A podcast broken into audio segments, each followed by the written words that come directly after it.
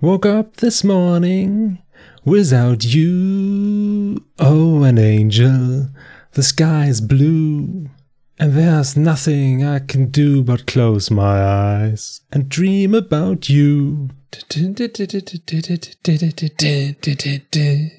You played a part, sweet bunny. You broke my Tuscaloosa heart now, honey. Oh, it's sad, but it's true. I love you. Hallo. Hallo Christian. Hallo Freddy. Das war ja sehr schön. Vielen Dank für diese musikalische Einlassung. Immer noch gerne. Ich würde es mir gerne noch mal jetzt anhören, um zu hören, wie schief es war. ich fixe das einfach hinterher und dann machen wir eine Platte draus und die geht dann. Alles in der Post gefixt, ja. So, genau. Dann ist irgendwie ein komplett anderer Song drin, den ich einfach reingeschnitten habe. Backstreet's back, alright. genau. Aber das, das, ist das Schöne ja, wenn man so sowas schneiden kann. Unsere HörerInnen werden das nie feststellen, ob es wirklich stimmt oder nicht. Das stimmt. Und wenn ihr euch fragt, wo ihr hier gelandet seid, willkommen bei den fortgeschrittenen Anfängern.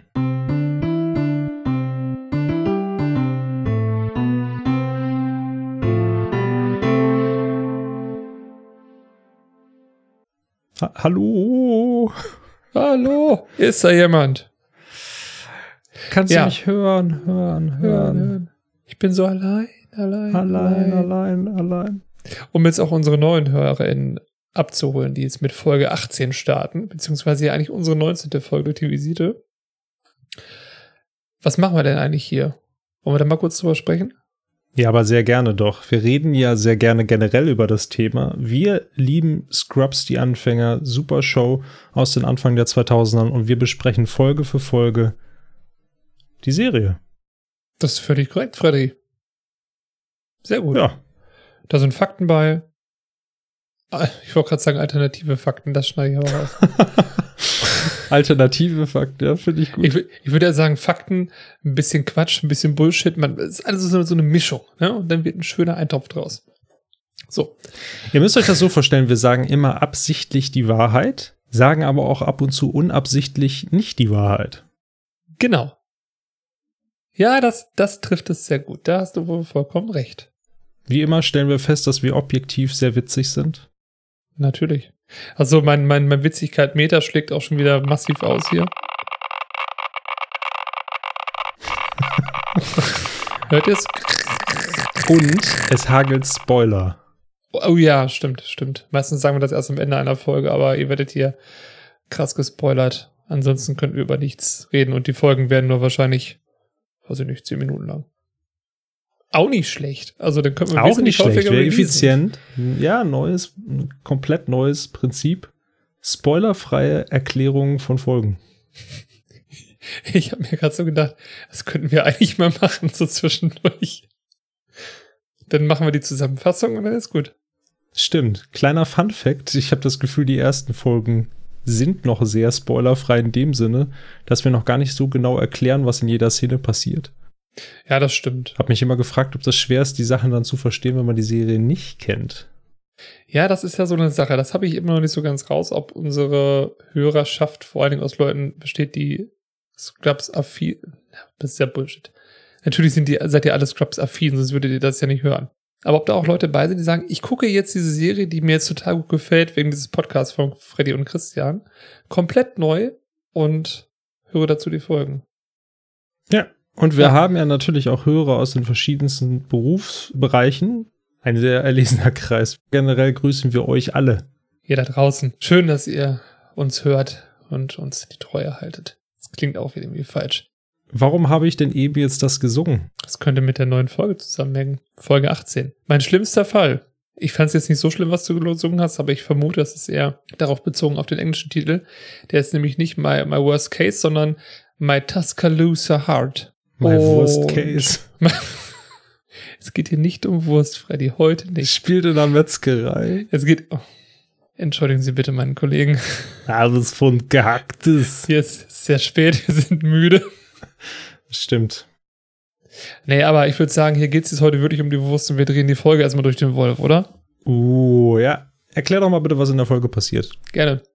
JD fühlt sich für den Tod eines Patienten verantwortlich und hat einen Namensvetter gefunden. Turk und Elliot haben so, ich habe es eben so genannt, so eine, so eine Buddy-Cop-Komödie am Laufen und finden heraus, dass Dr. Kelso eine, eine musikalische Vergangenheit hat. Eine dunkle Vergangenheit. Eine dunkle hat, ja. musikalische Vergangenheit.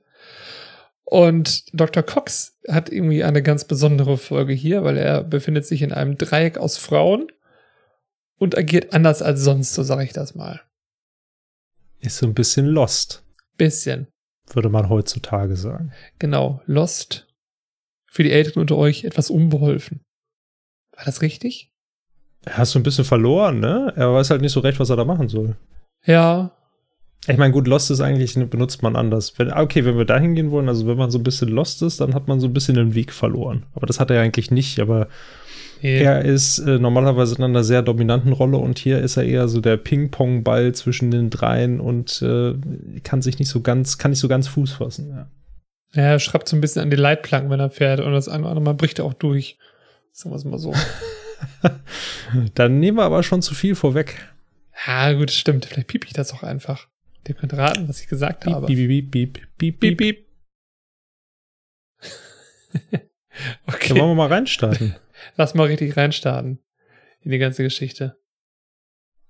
Regieanweisung für Musik, weil Christian immer Regieanweisung für Musik hinterlässt, die ich am Ende rausschneiden muss. Stimmt, vielleicht lässt Christian die diesmal drin.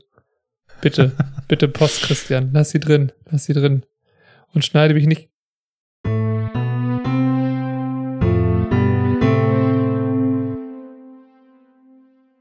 Uh, der war gut. Nicht schlecht, ne? so, lass mal starten. Ich glaube, du fängst an. Okay, wir starten frisch ins Krankenhaus hinein. Und zwar sehen wir Elliot in einem Patientenzimmer stehen. Elliot unterhält sich mit einem Patienten. Dieser Patient äh, ja, scheint ein gehandicapter junger Mann zu sein, der anscheinend ein, finde ich schon direkt witzig. Er hat ein Clipboard in der Hand und Elliot versucht dieses Clipboard wiederzubekommen. Wir können also annehmen, dass es vielleicht Elliots Clipboard ist. Und ähm, er will aber nicht so ganz tauschen. Er vermeidet auch Augenkontakt. Also daran kann ich sehen, dass, oder können wir sehen, dass er ein bisschen, ähm, ein bisschen gehandicapt ist. Aber scheint sonst sehr nett zu sein. Und sie so, ja, aber mein Clipboard ist viel besser, weil er nämlich seins ja nicht tauschen will. Und dann sagt er so, ah, willst, willst du doch tauschen? Und, oder nee, willst, willst du tauschen? Und sie so, ja, ich glaube schon. Und tauscht dann das Clipboard. In dem Moment kommt dann JD rein und äh, sagt dann, hey, Mensch, was geht ab? Und Elliot sagt, das ist ja jetzt interessant. JD? Ich möchte dir gerne vorstellen. JD. Denn der Patient heißt auch JD. Und das mag aber der Patienten JD nicht. Der sagt so, ah, der Typ soll weggehen. Und JD so, ah, wieso, weil wir den gleichen Namen haben? Pass auf. Ähm, also ich weiß nicht, ob tatsächlich frage ich mich gerade, wo es her sieht. Sieht das an der Akte oder was? Aber er meint so, ja, du bist ein bisschen älter als ich. Da warst du zuerst JD. Und deswegen bist du dann einfach JD Nummer 1 und ich bin JD Nummer 2. Und der Patient steigt dann halt drauf ein und sagt dann, hey Nummer 1. Und dann sagt JD, hey Nummer 2. Und das wird etwas sein, was uns durch die ganze Folge begleitet. Also wir sehen jetzt hier gerade im Standbild übrigens, dass dieses Clipboard, was, was Elliot getauscht hat, das ist das von JD. Das heißt, der Patient JD hat jetzt das Clipboard von unserem Arzt JD. Stimmt. Ist jetzt aber einfach weggetauscht. Einfach weggetauscht, ja. Ich glaube, er fragt sogar, ich weiß gar nicht mehr, ob JD fragt so, hast du mein Clipboard gesehen? Ja, ja, genau. Gleich fragt er noch und dann geht er jetzt einfach. Mm, nee, tatsächlich nicht. Ich meine, das, das war tatsächlich schon, weil jetzt kommt nämlich eine ganz interessante Sache. Er sagt, hey, oder vielleicht doch? Jetzt bin ich verwirrt. Er sagt auf jeden Fall, äh, du, ich habe noch einen weiteren Patienten. Wollen wir dann vielleicht irgendwie zusammen was essen gehen? Und sie sagt, ja, gerne. Ach Und nee, ich habe das verwechselt mit dem. Stethoskop. Das kommt später noch. Ich meine, es kam direkt zum Anfang der Szene. Ja, du hast Ich recht. glaube, er kommt rein und fragt, sag mal, hey, hast du mein, mein Clipboard gesehen? So, ah, nee, ähm, das ist ja jetzt interessant hier. Ja, das stimmt. Ich finde das ein schöner Einstieg, das ist recht witzig. Ich habe versucht, äh, versucht irgendwie zu sehen, ob es irgendwo äh, einen Hinweis darauf gibt, wie der Patient mit richtigem Namen heißt, weil ich glaube, auf dem Board steht nur JD und da konnte ich nicht ganz lesen, ob das halt, wie du sagst, JDs Clipboard ist, Weil ich dachte auch, naja, wenn der kaum als Patientennamen JD irgendwo draufschreiben. Der Patient heißt Jerry Donovan. Woher weißt du das denn? Haha. Es wird in der gesamten Scrubs-Wiki? Folge tatsächlich nicht erwähnt, Aha. aber steht hier in einem Abspann drin. Ah, siehste. Der schlaue Mensch guckt in den Abspann. Das Schöne ist ja, bei Scrubs-Folgen hat man normalerweise im Abspann nur so drei, vier Leute drin stehen, die man nicht kennt. Weil sie die ganzen, also ich weiß nicht, ob das schön ist tatsächlich, aber die ganzen Nebencharaktere, die im Hintergrund rumlaufen, listen sie alle nicht. Das heißt, man hat meistens die Guest-Stars dann einfach da stehen und ja, das hier ist Jerry Donovan. Okay, gut. Dann äh, spare ich mir die, die Liste mit äh, Spitznamen, die ich mir ausgedacht habe für ihn. Aber gut. Oh, das tut mir, das tut mir leid. Nee, jetzt alles gut. Ich habe nämlich auch keine Liste mit Spitznamen für ihn. Ah, ja, okay. Ja, Spitznamen werden alle JD, oder? Nee, äh, nein, Entschuldigung, nicht, nicht Spitznamen, sondern einfach nur, wofür könnte das stehen. Achso. Aber ich habe jetzt auch halt kein, nichts aufgeschrieben. Ich bin gut vorbereitet. Jennifer Dillon. Das wäre ein sehr schöner Name. Schon metatechnisch vorgegriffen wieder. War ja. ganz gewaltig. Ja, Was aber ich- sehr cool. Ja, also, was ich an dieser Szene super schön finde, ist, äh, wir kriegen ein gutes Gefühl dafür, dass Elliot und JD sich echt wieder gut verstehen. Also sie unterhalten sich, sie ist sehr ungezwungen und ich meine, wenn wir überlegen, wo wir noch vor ein paar Folgen waren, dann ist das schön, dass es sich wieder dahin entwickelt hat. Dass es anscheinend eine recht normale zwischenmenschliche Beziehung ist und auch Freundschaft. Ja, das funktioniert wieder gut. Das ist sehr locker. Und was wir ja auch gut sehen, finde ich, ist, wie JD im Moment oder mittlerweile so in seinem Arbeitsalltag klarkommt. Dass er auch mit so, ja, vielleicht schwierigen Situationen wie mit dem Patienten hier gerade, der, der äh, speziell ist, einfach sehr schlagfertig klarkommt und sagt, hey, pass mal auf, äh, du bist ja der Ältere und deswegen bist du JD Nummer eins und ich Nummer zwei und dann zack, Situation gelöst. Ja, hast du zu dieser Szene noch was? Weil nämlich sonst wäre das ein super Über... über Das war mein Ansinnen. Ah, okay, schön. Bei mir steht hier nämlich übrigens, JD kann echt gut mit Patienten in Klammern, die nett sind. das stimmt. Aber das ist etwas, was JD dann nämlich auch, also was wir jetzt halt, wenn wir jetzt weiter gucken, sehen. Wir sehen JD den Gang runtergehen und JDs Gedankenstimme sagt währenddessen, und ich zitiere einfach mal, das Beste an dem Job hier sind die Patienten. Und wenn sie mitkriegen, dass man sich Mühe gibt, ihnen zu helfen, sind sie immer dankbar. Ob das wirklich so ist, sind wir allerdings jetzt beim nächsten Patienten. Er kommt nämlich in ein anderes Patientenzimmer rein. Dort wartet ein etwas grimmig aussehender älterer Mann im Bett. Neben ihm steht Carla. Er begrüßt ihn direkt als Idiot. Sind Sie auch schon da als Idiot? So nach dem Motto. Dann sagt JD so: Okay, Mr. Simon, guten Morgen. Wie fühlen Sie sich? Und Mr. Simon lässt direkt blicken, was er für ein Mensch ist.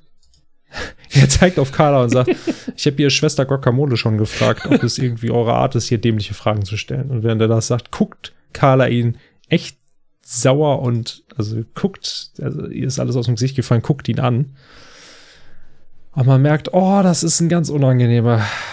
Und ähm, JD will aber nicht aufgeben und sagt, hey, ich wollte nur versuchen irgendwie ob. Und Carla sagt so, ey Bambi, Spaß dir. Er sagt, Carla, bitte. Können wir es Ihnen irgendwie angenehmer machen hier, Sir? Was können wir tun?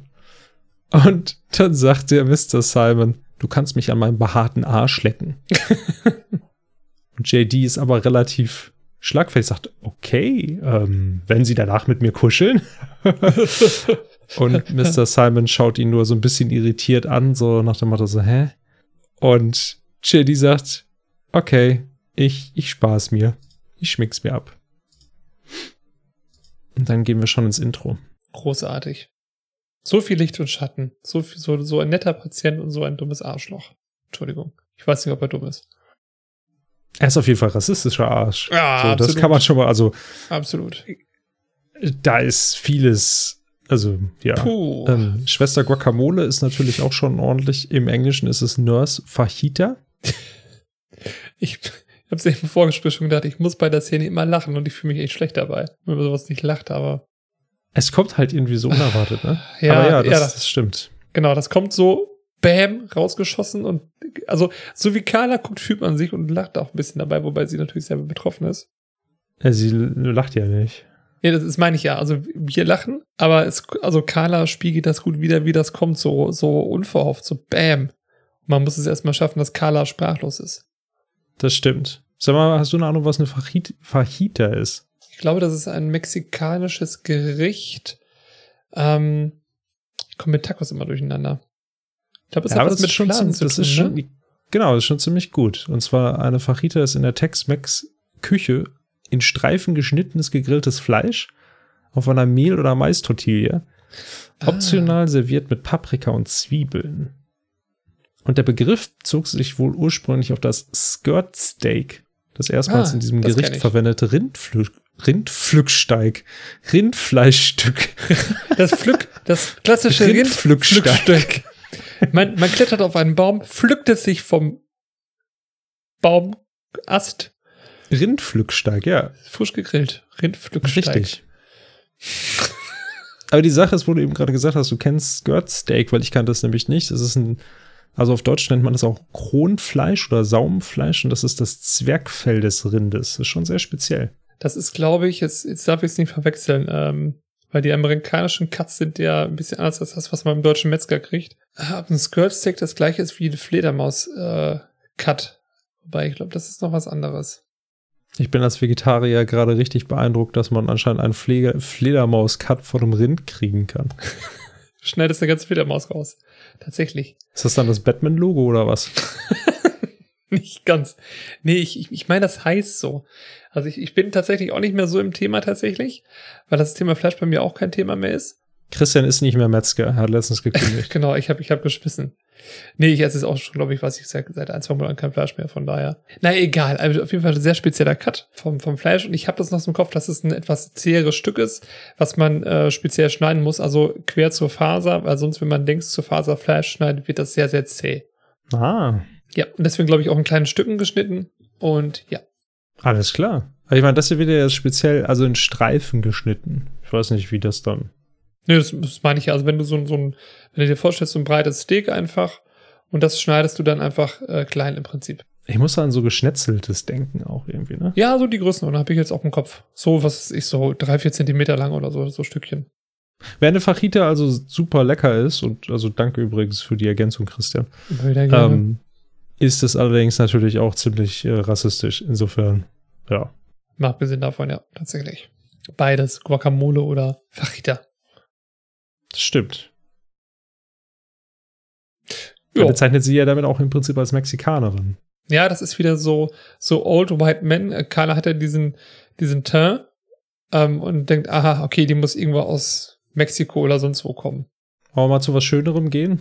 Gerne das Intro. Unser schönes Intro kommt. Und dann warten wir das Intro ab. Da, da, da, da. Ich überbrücke Zeit. Krankenhausaußenaufnahme. Sko. Prost! Klung, klung. Das ist ein schöner Screenshot jetzt gerade hier. Wir sehen, äh, wir sehen JD Nummer eins. Der ruft, hi Nummer zwei. Und JD sagt, hi Nummer eins, hi Nummer zwei. Carla und JD sind am Leitstand. Carla kommt und sagt, hey JD, stell dir vor, Mr. Simon hat jemanden von der Nachtschicht zum Weinen gebracht. JD, wen denn? Frank. JD, Frank war mal Elitesoldat im englischen Navy Sea. okay. Das ist eine Ansage. Zwischendurch mal wieder ein äh, starkes High Nummer eins und dann sehen wir Dr. Cox und Kristen Händchen haltend. Und Kristen sagt, du bist verdammt mutig, wenn du dich mit einer Studentin zeigst, wenn du was mit ihr hast. Und äh, Dr. Cox Dr. erklärt ja Cock. auch. Dr. Cock? Ja. Was? Wow. Dr. Pimmel. Percy Pimmel. Nee, Perry Pimmel.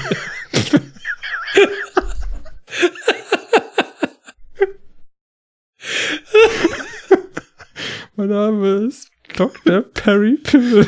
Mein Name ist Pimmel. Dr. Perry Pimmel. Das hört sich an wie ein Superheld, ne?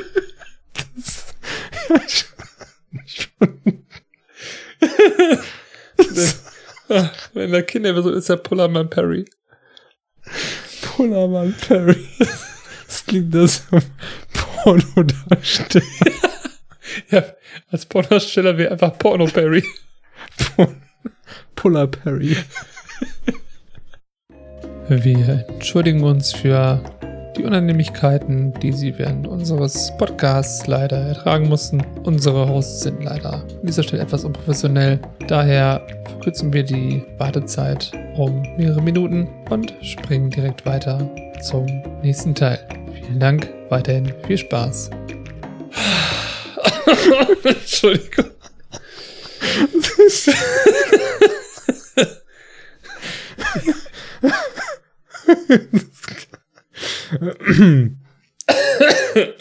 oh komm, wir sind doch Profis, Mensch. Entschuldigung. Sie hörten drei Minuten Gelächter. Also, meine Also, Augentränen. das tut mir leid. Das ist okay. Also Dr. Cox, warte mal, Kristen findet, dass Dr. Cox mutig ist und er erklärt dir auch warum. Ja, es liegt einfach daran, dass du verdammt gut aussiehst. Und dann küssen die beiden sich und Kristen lädt Dr. Cox im Prinzip zu einem schönen Abend ein, ein S- Special Evening. Und sie möchten nicht zu viel verraten, aber es gibt einen guten Wein, ein sehr gutes Essen und eine Menge Experimente, die du so schnell nicht vergessen wirst. Leckt sich, steckt sich den Finger in den Mund, leckt ihn ab und streicht ihm über die Nase und dann geht sie weg. Warum? Und Dr. Cox guckt nur so hinterher mit dem Gesicht, wo wir sagen würden, warum? Und was sagt er? Oh Gott, du wirst meine vorbildliche Mutter abgeben. und er freut sich. Er wird gebumst heute Abend. Das ist so Deswegen- in Planung, ja. Des, deswegen auch die Regenjacke, die sich mitgenommen hat. Das war eigentlich, oh Gott, anders geplant, aber später mehr dazu. Okay. Ah, Jetzt, ja, jetzt hast, jetzt, jetzt habt ihr Bilder im Kopf, alle. jetzt habt ihr Bilder im Kopf. So, gute Nacht. Das war's Also erstmal, das war's. Wir verabschieden uns in die Nacht. Also erstmal muss ich kurz mal eine Lanze brechen für den Frank, für den Ich dachte für Pimmel Perry. Der kann seine Lanze selber brechen. Das tut er wahrscheinlich auch, wenn er hinfällt. Ich wollte nur sagen, auch nur, nur weil Frank ehemaliger Elitesoldat und Navy SEAL war, heißt das nicht, dass er nicht emotional angreifbar sein kann. Plus, er könnte sogar noch Traumata haben, falls er irgendwo im Einsatz war. Deswegen. Völlig richtig. Das stimmt. Das stimmt. Aber natürlich soll es uns hier suggerieren, dass der Typ eisenhart ist und dass den nichts außer Fassung bringt. Genau, genau. Aber wer weiß, was Mr. Simon früher mal gemacht hat. Also, weiß man Boah, ja ich nicht. weiß nicht, aber der war bestimmt unangenehm in dem, was er gemacht hat. Das kann ich jetzt schon sagen. Vielleicht war der Lehrer. Gott, ich hoffe nicht. Vielleicht eher so ein Bürojob oder so. So auf dem Amt, ne? Also bitte nicht falsch verstehen, alle Leute, die auf Ämtern arbeiten oder Beamte sind. Es gibt immer gute, aber es gibt auch immer schlechte. Ihr wisst schon, dieser eine Kollege, ne, wo du sagst, boah, nee, wie hält das nur seine Familie mit ihm aus? Genau. Diesem Piep. Ja. Na Naja. gut. Aber äh, Frage vorab. Also ich habe mich gefragt, ist sowas verboten? Also rein beruflich gesehen, dass Dr. Cox mit einer Studentin anbandelt? Also in seiner Funktion als Oberarzt in dem Krankenhaus? Die Frage habe ich mich auch gestellt. Ich dachte auch so, die zeigen ihre Beziehung, ist das nicht irgendwie problematisch? Aber er ist immer noch kein Oberarzt. Ja, oder als Resident. Irgendwie so.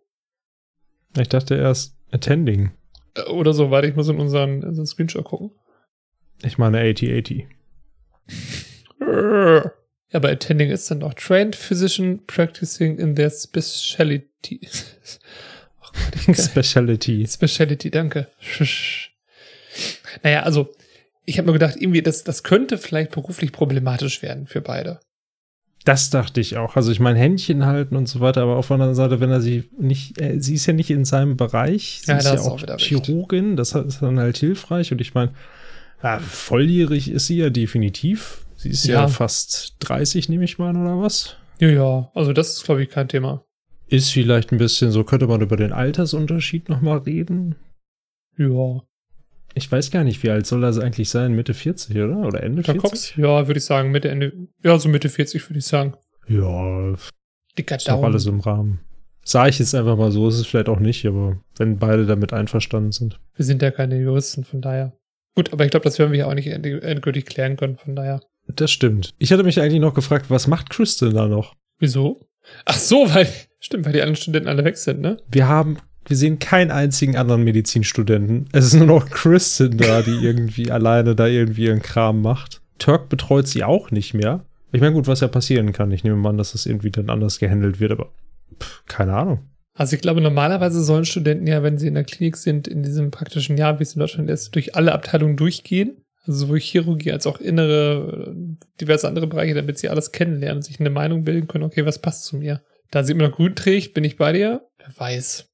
Ich meine, das ist ja halt, das ist ja so die Sache. Also zeitlich spielt das hier jetzt sehr knapp hinter der letzten Folge. Das heißt, die anderen müssten eigentlich alle noch da sein. Sie sind ja gerade frisch zusammengekommen. Das sind sie in der letzten Folge. Da können jetzt nur ein paar Tage dazwischen sein, aber alle anderen Studenten sind. Ja, wir sehen sie ja nur nicht. Und da wir immer nur sehr, sehr punktuelle Ausschnitte aus dem Alltag unserer ProtagonistInnen sehen, kann es ja sein, dass sie alle noch drum herum schwirren. Okay, ja, wer Guck. weiß. Ich gucke mit den Augen so hin und her. Ja, so. Das Äh. funktioniert, Freddy, glaub mir. Möglicherweise. Ah, guck mal da hinten, Vogel Freddy. Eine Möwe. Und im Hintergrund läuft Christian weg. Auto, Tür zu. Wegfahren. Hast du noch was? Äh. Sonst würde ich auch was zu Wegfahren sagen. Oh, das ist eine gute Überleitung, aber ja, ich habe leider noch was. Das hast du auch, glaube ich, ehrlich gesagt. Ist egal. Wir merken uns die Überleitung an dieser Stelle, liebes Publikum. Und zwar und kleine Experimente, die du nicht vergessen wirst. Christian, was stand denn da im Englischen? Irgendwas mit Safe Word. Ist im Englischen nämlich viel geiler. Also im Mhm. wahrsten Sinne des Wortes. Ich Äh, Im. Englischen sagt sie nämlich and a safety word we've agreed upon in, in advance. Das bedeutet also ein Sicherheitswort. Okay, also für, falls ihr nicht wisst, was das ist, das funktioniert so. Das Paar, was Achtung, Sexualkundeunterricht mit Freddy. schon so ein bisschen, ne, das Paar, was Geschlechtsverkehr haben will und auch ein bisschen einfach so ausprobieren will, anstatt halt irgendwie bei allem immer zu fragen, ob es in Ordnung ist, nehmen sie einfach ein bestimmtes Wort, was normalerweise nicht im Wortschatz vorhanden ist, und dann werfen sie es halt ein, wenn irgendjemand die Grenze überschreitet. Zum Beispiel, ich glaube ehrlich gesagt, in das war in How I Met Your Mother war es Flügelhorn. Das ist völlig korrekt. So. Und das bedeutet einfach, alles ist okay, bis irgendjemand Flügelhorn sagt. So Genau. spart man sich halt längere Konversationen darüber, was man machen sollte und was nicht. Das ist gut erklärt. Cool, danke, war spontan. Ja, finde ich gut. Wir sind ja auch ein Bildungspodcast, von daher in allen Lebenslagen. Richtig, wir haben ja einen Bildungsauftrag. Aber das bedeutet halt, dass im Englischen ist es, das klingt halt schon so ein bisschen mehr nach. Ist richtig Ja, Zucker hinter. äh, genau, genau, genau. Ist noch ein bisschen mehr. Das passt auch mehr zu dem Finger. Oh ja, und kleine Experimente, die du nicht vergessen wirst, ja, das klingt irgendwie so. Hol die dann den Chemiebaukasten raus. Oder Genau. was geht ab? Perry, hier musst du den Kolben darauf stülpen und. ich habe es gerade selber gehört, ja. So, Ähm. jetzt gieß mal das Sulfan rein. Das sollte eine kleine Reaktion, haben wir eine kleine Puff-Reaktion. Puh. Genau, es hat Puff gemacht. Jetzt wird Alle gebumst. klatschen, toll.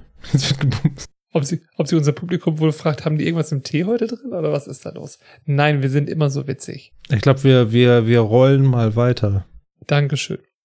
Genau, äh, wer auch weiter rollt, ist ein Patient von Turk. Turk hat jemanden operiert und schiebt ihn nach draußen. Ich weiß gar nicht, wird der Name gesagt? Den habe ich mir jetzt nicht aufgeschrieben tatsächlich.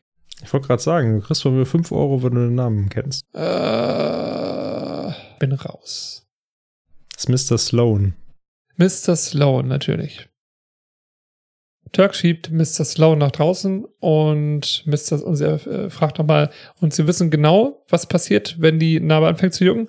Bloß nicht kratzen, sagt Mr. Sloan. Ganz genau. Es sei denn, das Jucken wird unerträglich. Dann ziehen sie es durch. Dann halten sie voll drauf. Volle, volle Lotte im Prinzip. Sehr schön. Pulle. Ja, Vollgas. Und dann kommt äh, Dr. Bob Kelso dazu. Und Dr. Bob Kelso hat er jetzt Stethoskop gefunden. Beziehungsweise, das stimmt nicht ganz. Jetzt Stethoskop liegt auf der Damentoilette und er winkt, äh, wedelt mit so einem anderen Stethoskop und jetzt sagt, oh, das ist aber nett von Ihnen, Sir. Danke, dass Sie es mir mitbringen. Und er zieht das so lange und sagt, das ist es nicht, Mäuschen. Jetzt liegt immer noch auf der Damentoilette. Und sagt noch, Sie sollten in Zukunft besser auf Ihre Sachen aufpassen. Und Turk steht so hinter Ed und macht so ein Gesicht so, oh Mann, das war ziemlich hart. Burn. Burn, genau. Und Mr. Sloan sagt so, hey, ich glaube, mit dem Typen war ich auf dem College. Und er nur so, wie schön für Sie, das ist ja toll. Und Mr. Sloan sagt weiter, er hat am Wochenende immer Gitarre gespielt in so einer Studentenbar. Und das ist irgendwie seltsam. Und Turk fragt, wissen Sie noch, wie der hieß? Ja, ich glaube, der hieß Robbie oder sowas. Und jetzt ist hier, ey, jetzt zieht ihre Detektivmütze auf und sagt, tja, Was für ein Stand. Stimmt, mit zusammengelesenen Lippen, ne? Dr. Cases Name ist Bob, also die Kurzform für Robert. Und dann macht es Klick und ihre Augen weiten sich wie bei einer Wahnsinnigen und sagt, dann geht auch Robbie für Robert, oh mein Gott. Und Chuck guckt so an, oh mein Gott, ja. Was soll das? Cut. Keiner versteht, was passiert. Also, ja, Elliot ist da was ganz heißem auf der Spur. Das stimmt. Das ist schon sehr witzig. Elliot hat halt irgendwie, ich weiß nicht, irgendwas ist in dieser Folge mit ihr los, wird nicht geklärt, aber erst hat sie ihr Clipboard da irgendwie verdödelt und jetzt das Stethoskop irgendwo liegen lassen. Stimmt. Ist ein bisschen tüdelig, ne? Was das Dr. angeht. Kelso hat schon recht, sie muss wirklich mal ein bisschen auf ihre Sachen Acht geben. Das stimmt, das stimmt. Oh, oh, oh. Sie kann ja nicht immer alles von JD zocken. Oder doch? Kann sie schon, aber irgendwann hat JD keine Arztsachen mehr zum Arzten. das wäre so, ja. ja, aber irgendwie ganz, ganz, also ich finde es einmal sehr cool, wie, wie, wie Turkey mit seinen Patienten angeht. Das ist halt auf so einer, so einer witzigen Ebene. So, ne? Ich habe mir aufgeschrieben, Turk ist ein guter Arzt, Fragezeichen. Man weiß es nicht, Smiley. Im Englischen ist es Das- auch sehr schön, wenn er dann sagt, wenn es richtig gut, dann you go nuts, you do your thing. Ich mag diesen Satz, you go nuts. Aber da habe ich mich auch gefragt, ja, aber ist das nicht gefährlich? Ja, natürlich, klar. Wenn alles aufreißt, die Narbe dann irgendwie sich entzündet und dann fällt das Bein ab oder sowas. Keine Ahnung. Ja, aber war das, also war das ernst gemeint, dass er sich dann kratzen soll oder nicht? Ja, genau das meine ich ja. Wüsste Ja, ich jetzt okay. nicht, wenn das ein Arzt zu mir sagt. Ich glaube tatsächlich, deswegen werden Beine oder so eingegipst, damit man nicht drankommt. Ja gut, ich meine, es kommt natürlich drauf an, was das für eine Narbe ist, ne? Das stimmt tatsächlich. Wenn es eine kleine ist, Vielleicht dann kann ist man ja das nicht machen. groß, ja. Ich meine, wir wissen ja auch nicht so ganz genau, was der hatte. Also jetzt nur mal so als doofes Beispiel. Ich hatte einen Leberfleck, der entfernt wurde. Das ist ja auch eine Narbe. So, das musste ja auch erstmal zusammenwachsen. Da hatte ich, da wurde ich ja jetzt nicht eingegipst. Das wäre auch unpraktisch, je nachdem, wo der Leberfleck ist. Ja, das stimmt, aber. Herr Rabat, Sie haben Leberfleck auf dem An der Seite, die kriegen so hätten mir den kompletten Bauch eingipsen müssen. Warum gibst du Sie mir die gesamten Arme ein? ah, ja, okay, gut. Äh, das ist natürlich ein Argument, aber ich. Tja. Ich weiß es auch nicht. Naja, auf jeden Fall einfach nur ein sehr witziger Moment, aber was natürlich noch, noch irgendwie äh, interessanter ist, ist, dass Dr. Kelso anscheinend irgendwie diese musikalische Vergangenheit hat. Und Aid halt, so wie du schon sagst, so voll drauf abfährt, gefühlt nicht ganz bei ihren PatientInnen ist. Wir sehen Aid in dieser Folge auch, glaube ich, nicht richtig arzten, oder? Doch. Ja, gut, einmal. Okay, wow. Das ist Oder? mehr als JD manchmal in anderen Folgen gemacht hat. Gut, den gebe ich dir, das stimmt. Jetzt muss ich Aber überlegen. Finde ich jetzt schon für die Folge okay. Wir sehen sie jetzt Ja. zweimal sogar arzten. Also jetzt einmal haben wir sie gerade, sie ist ja mit Mr. Sloan und Turk mitgekommen, jetzt nicht aus Gefälligkeit, sondern sie hat Mr. Sloan tatsächlich intern behandelt. Intern behandelt, kann man das so sagen? Als Internistin also, behandelt. also internistisch meinst du? Internistisch, danke. Das kann ist nicht sein. Internistbank, ist Internistisch. Was? Und was? Was? Er ist nicht Internistisch. Gott. Äh, Gott, nee, Gott, ist Gott, Internistisch, Gott, ist ja in, nicht Internist ja, ja, ich habe das, das hat gerade Donnerwetter hat das lang gedauert, Christian. Oh. Uh, Uiuiui, ja, der war gut. Vielen Dank du wirst dafür. halt immun. Das ist nicht gut. ja, mein Gehirn schottet mich ab, glaube ich. ähm, naja. Eine Sache, die mir aber aufgefallen ist, die fand ich ganz interessant. Es gibt natürlich mal wieder kleine, Un nein, nicht Unstimmigkeiten, das ist ja falsch formuliert, aber kleine Unterschiede, wenn wir uns die englische Originalspur angucken. Und zwar, wenn der sagt äh, in der deutschen, das ist in der Studentenkneipe, sagt er, das ist in einem Café äh, außerhalb des Campus gewesen. Und ich glaube, äh, in der englischen Variante ist auch irgendwie ein bisschen präziser, sagt er halt jeden Samstag. Jede Samstagnacht in einem Café, Coffeehouse auf Campus. Und da dachte ich so, okay, ich meine, also macht Sinn, haben sie wahrscheinlich einfach, weil es phonetisch besser ist, so genommen und vielleicht Mhm. auch einfacher für uns zu verstehen. Aber dann hat er nicht nur ab und zu mal gespielt, wenn er jeden Samstagabend gespielt hat. Sehr regelmäßig, ja. Ja, in so einer, in so einer kleinen Location, dann war das ja richtig schon, da steckt ja schon was hinter. So, so eine feste Größe, ne? Stimmt. Ja, Ja, da hast du recht. Im Deutschen würde man sagen, ja, der hat da hin und wieder mal gespielt, wenn es sich ergeben hat. Und nach dem Motto, hey, ich habe meine Gitarre dabei nach drei, vier Shots und dann fange ich an zu singen und zu spielen. da muss ich an Top Gun denken, wo die da in dieser einen Kneipe sind und da haben sie irgendwie Klavier. Und dann natürlich setzt er sich hin und kann mega gut Klavier spielen und die beiden ziehen ihr Ding durch. Ich habe Top Gun nicht gesehen. Aber das hatten wir schon mal. Ja, ich stehe mich immer noch. Genau, damals als Maverick irgendwie rauskam und da hast du gesagt, hey, der ist so gut. Und der andere, dann habe ich zugeben, dass ich die nie gesehen habe. Ah, ja. Ich Vielleicht hab haben wir die Unterhaltung sogar rausgeschnitten, wer weiß. Nee, die ist drin geblieben, da bin ich mir ziemlich sicher. Ich habe ich hab letztens äh, den neuen Mission Impossible gesehen. Und das war, glaube ich, mein, nee, mein zweiter Mission Impossible, den ich gesehen habe. Ich habe das Gefühl, ich habe dich als Freund irgendwie derbe im Stich gelassen an dieser Stelle. Der Screenshot ist gerade, glaube ich, ziemlich bezeichnend für deine Reaktion, oder? ja, das, oh mein Gott. ja. Okay, Ja, dann lass mal lieber egal. weiter über Scrubs genau. reden. Ja. Aber trotzdem, starke Filme, muss ich einfach sagen. Ja. Wir gehen wieder zurück und wir sehen wieder JD und Carla. Sie stehen am Eingang zur Tür zu unserem Lieblingspatienten Mr. Simon. Und JD und Carla debattieren so ein bisschen. Und die Sache ist so, also Carla soll Mr. Simon 30 Milligramm Morphium geben. Und JD sagt so, ja, ich weiß wirklich nicht, warum ich dabei sein muss. Und sie so, "Hm, vielleicht weil du sein Arzt bist? Hä? Und dann gehen sie, drehen sich um und gehen rein und JD macht Simon oder Garfunkel.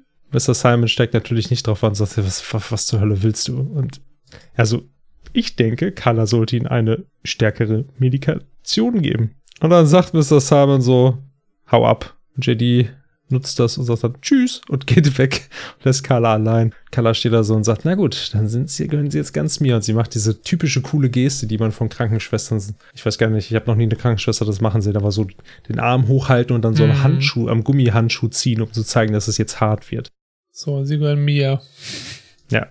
Pow. Und bevor wir weitergehen, oder soll ich das nächste einfach noch besprechen? Ähm, ja, können wir eigentlich machen, oder? Okay, weil, also es schließt eigentlich ganz gut an, deswegen macht Sinn. Also JD kommt aus dem Zimmer raus und direkt da vom Zimmer steht äh, an der Schwesternstation, da steht Elliot. Er geht zu Elliot hin und sagt, Oh. oh, ich mag keine gemeinen alten Männer. Und Elliot guckt so ein bisschen und JD so, hä? Sag mal, wo ist mein Stethoskop? Hast du das gesehen? Elliot guckt so ein bisschen so, mm, dreht sich weg, nimmt ihr Stethoskop ganz fest an sich und sagt, äh, vielleicht hast du es auf der Damentoilette vergessen. JD so, was? Und dann kommt der Hausmeister vorbei, hat auch ein Stethoskop zufälligerweise in der Hand, beziehungsweise auch im Ohr, also, ne, also die Enden im Ohr und dann das untere Ding da in der Hand. Also, also der JD dann zum Hausmeister, hey, ist es mein Stethoskop? Sagt er, nein, das ist mein Stethoskop. Dann spricht er so in das Stethoskop hinein. Es wird gefährlich, Scotty. Beam mich rauf. Und geht einfach weiter und lässt JD stehen. JD ist endlos verwirrt, glaube ich. In diesem Moment gerade. Von Elliot und dem Ja. Hausmeister. Aber das ist halt das richtig Schöne. Wir hatten uns im Vorgespräch schon unterhalten. Die Folge, die ist halt, sie ist sehr witzig an Stellen, wo man es nicht erwartet. Es ist einfach, es ein Gag jagt so ein bisschen den nächsten und es sind halt so Gags, die auch nicht zwangsweise, das mit dem Stethoskop ist ja überhaupt nicht relevant für die Hauptstory. Ja, so, genau, ne? genau. Aber es ist halt einfach mega witzig, dass sich das so wie so ein Faden dann weiter durchzieht oder plötzlich halt der Hausmeister da auch noch mit reinkommt, wo man so denkt so, hä, was geht denn jetzt ab? Ja, voll. Das ist wirklich so, ja, nach dem Motto, hey, wäre das nicht witzig, wenn wir das einfach machen würden? Aber was hat das mit der Story zu tun? Gar nichts. Okay, lass uns das tun. Ja, Es läuft stimmt. einfach. Ich habe eine, eine Sache zu, zu dieser Szene mit Mr. Simon. Und zwar Ja, sagt gerne. ey, äh, JJD, also es geht ja um, um Morphin, weil Mr. Simon ist Krebspatient und bekommt starke Schmerzmittel und und und. In Deutschland sagt er ja, warum gibst du ihm nicht das Morphin? Und im Englischen sagt er, ähm, dass er nur, ich glaube, 20 oder 30 Milligramm MS-Content bekommen soll. Sagt dir das was, Freddy, dieses Medikament? Ich hatte halt überlegt, ob wir das schon mal hatten in der Folge. Aber ich bin nicht drauf gekommen. Ich mal, es kam mir halt beim Lesen bekannt vor. Aber vielleicht ist es auch ein Kreuzfahrtschiff. Jetzt, willkommen auf der MS-Content. Hier schläft sogar der Captain. Nee, also jetzt überlege ich gerade, ob wir schon mal über, darüber gesprochen haben. Auf jeden Fall gibt es eine, eine sehr coole Serie auf Disney Plus, die, die nennt sich Dope Sick mit Michael Keaton in der Hauptrolle. Und da Ah. geht es unter anderem um die Firma Purdue Pharma. Und Purdue Pharma ist eine große Pharmafirma aus den USA. Eines der bekannteren Produkte von denen ist zum Beispiel MS Content. Ich glaube, aus den, weiß ich, 50ern oder so oder vorher noch. Also grundsätzlich, glaube ich, der Wirkstoff irgendwie Oxycodon ist halt auch ein, Morphin oder ein Opioid. Und das steht halt auch, also ist halt für Schmerzbehandlung ähm, zugelassen und in Deutschland auch unter einem Betäubungsmittelgesetz und und und und und in Amerika auch dieses MS Content. Und Purdue Pharma ist eigentlich eher dadurch bekannt geworden und darum geht es in der Serie Dopesick auch, dass sie irgendwann, als das Patent von MS Content auslief, mussten sie im Prinzip ein neues Medikament entwickeln, das nur sie vertreiben durften, um wieder Geld zu machen. Das ist jetzt sehr platt gesagt. Also da gibt's auch mehrere Dokus drüber und äh, verschiedene YouTuber haben sich dazu auch mal äh, ja, ausgelassen, sich damit beschäftigt. Also es ist wirklich super interessant.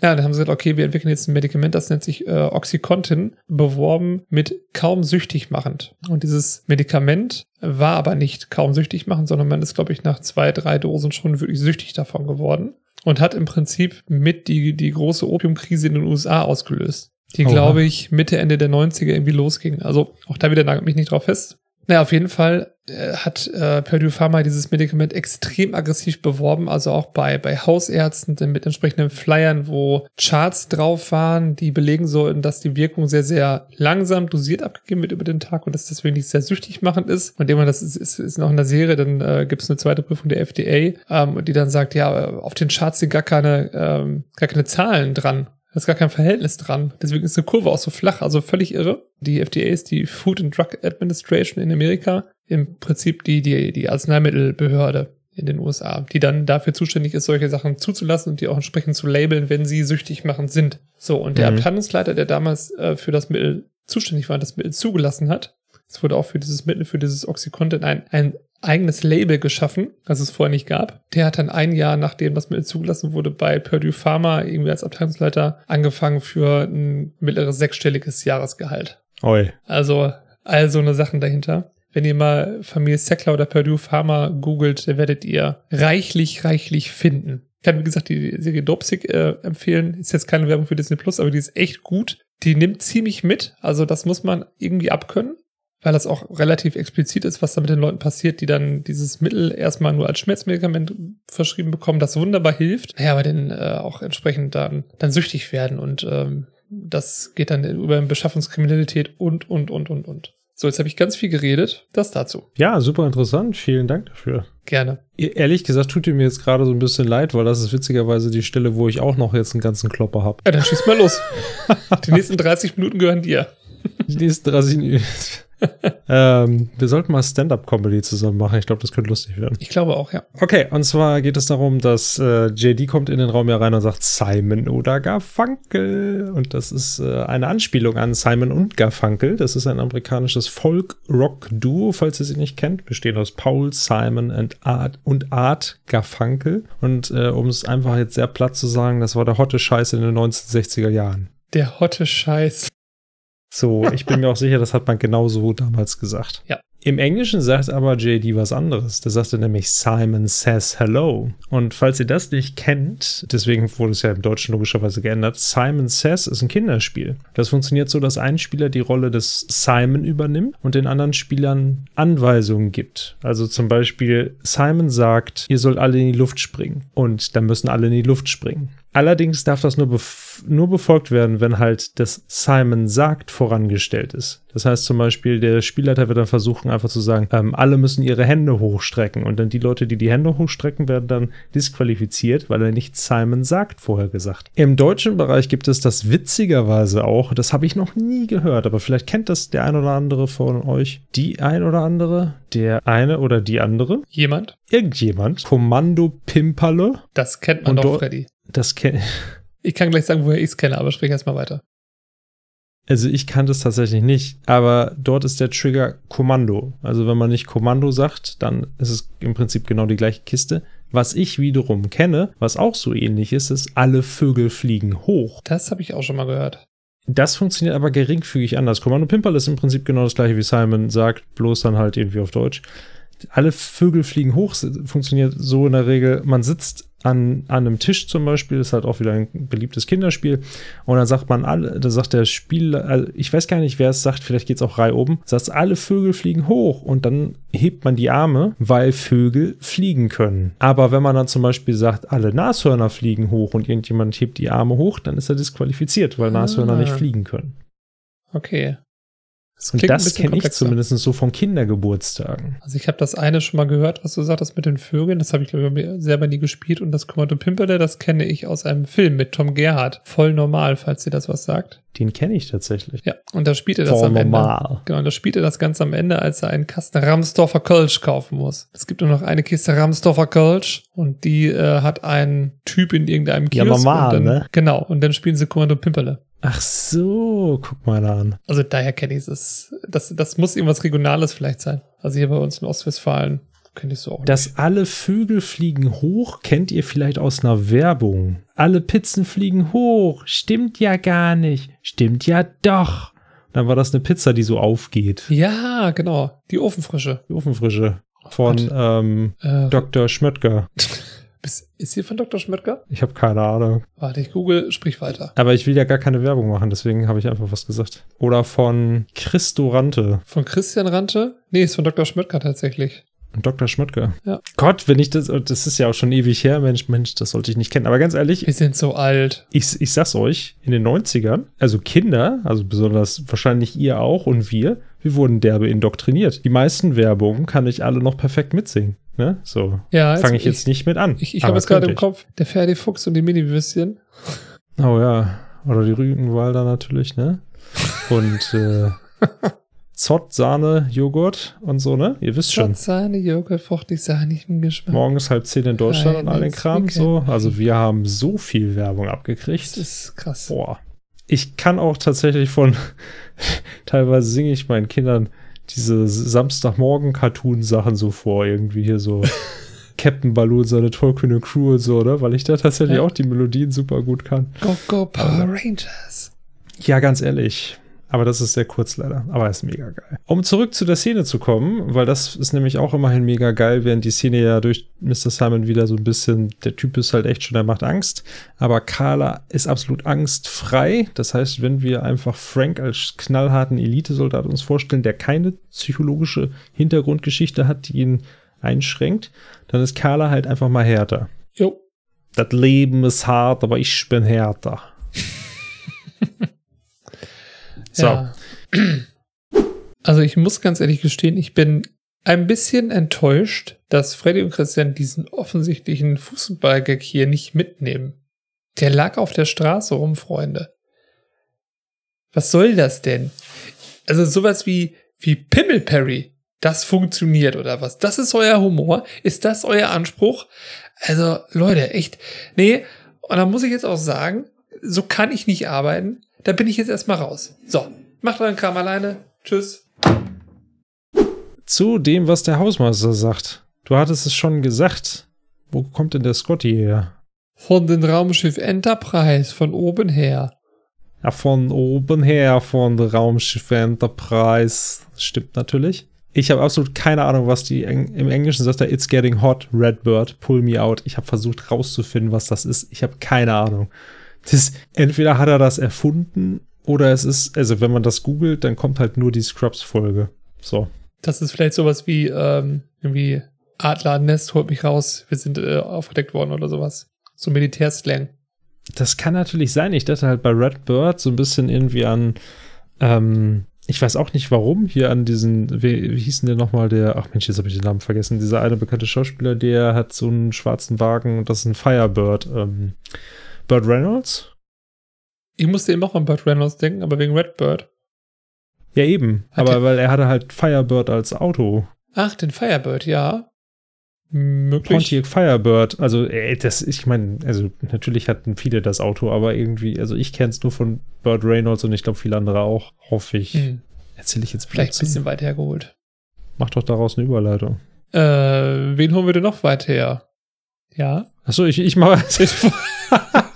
ich, ich, Ich dachte, ich, denk nehme es auf und ah, denke so, okay. Chris, Chris, ähm, Chris, Christian macht jetzt sicherlich weiter, aber dann fällt mir gerade ein, dass, äh, dass, äh, dass ich ja weitermache. Ja, stimmt's. Also, wer von Ja. weit herkommt, ist Dr. Cox, denn er sprintet durch den Ah. Gang zu Kristen und sagt: ähm, Halt, Kristen, warte. Und sie so: Das wirst du mir heute Nacht noch ziemlich oft sagen. Badumtsch. Und dann sagt Dr. Cox, ah, das ist wirklich ein hartes Ding. Und sie sagt, das wirst du auch sagen. wow. Und äh, dann sagt er, Mensch, ah, ich, ich wäre gern dabei gewesen heute Abend, aber es ist was dazwischen gekommen, was wirklich wichtig ist und ich kann leider nicht. Und sie ist wirklich enttäuscht und er so, ich weiß, ich weiß, aber es tut mir so leid, es ist halt wirklich, wirklich wichtig. Und dann haben wir einen Schwenk zu dem Abend und dann geht Dr. Cox aus der Klinik mit Carla raus. Und Carla sagt, oh, vielen, vielen Dank, dass Sie da mir mit meinem neuen Schrank helfen, ne? Und er so, ach, kein Problem, ich helfe doch gerne. Und sie so, Sie hassen es zu helfen. Und er so, aber Ihnen helfe ich immer gerne. Und Ich weiß gar nicht, was ich dazu sagen soll. Okay, passt auf. Erstmal Premiere, wir sehen Dr. Cox Porsche, ein ikonisches Scrubs-Auto. Und äh, ja, Dr. Cox und Carla bleiben am Porsche stehen, er öffnet die Tür und Dr. Cox sagt folgendes. und das sagt nicht ich, das sagt Dr. Cox. Hören Sie, auch wenn ich in absoluter Topform bin, und das bin ich übrigens wirklich, ich meine, Sie könnten problemlos mit meinem Hintern Nüsse knacken, wenn Sie, wenn Sie es wollten. Dann sagt er im Prinzip, ich brauche wahrscheinlich Ihre Hilfe da. In dem Moment dann sagt sie, ah, ich habe keine Nüsse. Und er so, ja, ähm, ich bräuchte auf jeden Fall Hilfe von Ihnen, das Ding auf den, den Schrank auf den, aufs Dach zu kriegen. Komm, Sie müssen mitschieben. Ja, genau. Und sie steigt dann an und sagt, oh nö, das kriegt ihr Männer ganz alleine hin. Und er so, was? Und dann haben wir so eine kleine Blende, sehen das Auto von innen. Dr. Cox ist vorne am Steuer, Carla auf dem Beifahrersitz und hinten auf der Bank sitzt Turk. Weil Carla Ah. hat ihm verschwiegen, dass Turk mitkommt. Und er sagt, hey, das ist hier echt ein cooles Auto. Gibt's hier hinten auch irgendwie Anschnallgurte? Und Dr. Cox so, nein. Und zischt los mit. Also ganz kurz vorab. Ich kenne kein unpassenderes Auto, um einen Schrank zu transportieren. Das stimmt. Und das zweite, was mir jetzt gerade auffällt, ist Tor, äh, Thorsten. Ja. Ich habe im Kumpel mit Thorsten geschrieben, deswegen. Turk sagt im Deutschen, das ist echt eine coole Karre. So kann man einen alten Porsche auch bezeichnen. Im Englischen, Dude, this is such a sweet ride. Man sagt doch nicht zu einem Porsche sweet ride.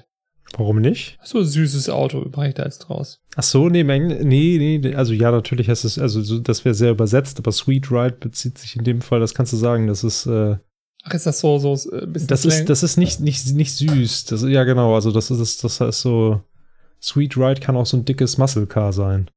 Ah, okay, gut, dann, okay, dann nehme ich es zurück, aber das dachte ich gerade, das passt ja nicht. Aber dann ist es ja okay. Ja, mehr wollte ich gar nicht sagen.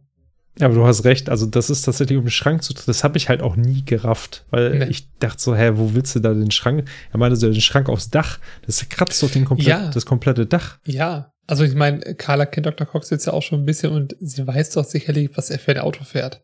So grob zumindest. Ich hätte den Hausmeister gefragt mit dem Bulli. Jo, mit dem Van. Sehen wir Auf später. der anderen. Seite machen sie das ja dann später wahrscheinlich auch irgendwie mehr.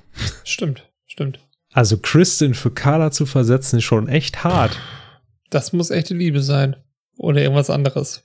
Wir kommen später noch drauf. Ja, das muss man erstmal raffen, was Dr. Cox da genau durchzieht. Ich meine, er hat ja, ihm wurde praktisch ja alles schon offengelegt, was ihn erwarten wird, wenn er Ja. heute Nacht zusagt. Und dafür dann noch zu versuchen, irgendwie bei Carla zu landen, ist halt echt schon ein co- stranger Move. Ja. Ich, ich frage mich gerade, ob er Carla erst zugesagt hat, nachdem Kristen ihn eingeladen hat, oder die Reihenfolge war. Obwohl, nee, ich glaube, er, er- das mit Kristen stand erst wahrscheinlich. Das glaube ich auch. Ja. Ja, und hat sie dann versetzt was. Und sie hat gesagt, ey, sorry, ich habe schon was vor heute Abend. Das stimmt. Also bei, bei, bei den Szenen, die du zusammenfasst oder beschreibst, da schreibe ich mir immer nur so ein Stichwort auf, damit ich grob weiß, worum es geht. Hier steht nur, Cox der Arsch hilft Carla. So ein Widerspruch in sich. Es ist ja eigentlich nett, dass er hilft. Genau. Äh, Hinsichtlich Carla ist es sehr nett. Hinsichtlich Kristen ist es echt kacke. Aber hier kommt wieder das liebe Karma am Ende. Ich meine, auf der, okay, wenn wir, wenn wir halt äh, einfach mal diesen Pfad einschlagen wollen. JD und Turk haben zusammen ein Auto. Das haben wir schon gesehen in einer vorherigen Folge. Stimmt. Das Auto ist gefühlt größer als der Porsche von Dr. Cox. ja. Ist älter. Wenn man da was auf dem Dach transportiert, dann ist es egal, weil das Auto ist eh eine Schrottmühle. Genau. Und JD könnte auch mit anpacken. Außer er hat Dienst. Das stimmt natürlich. Aber sicherlich hätte man noch einen Termin Oh, und gefunden. JD ist gefahren. Vielleicht kann, ja, Ach so. Kann auch fahren. Naja, wie dem auch sei. Ja, das stimmt. Was ich übrigens an dieser Folge auch cool finde, irgendwie, weiß ich nicht, sind so viele kleine Sachen, ist, dass wir auch die Charaktere halt.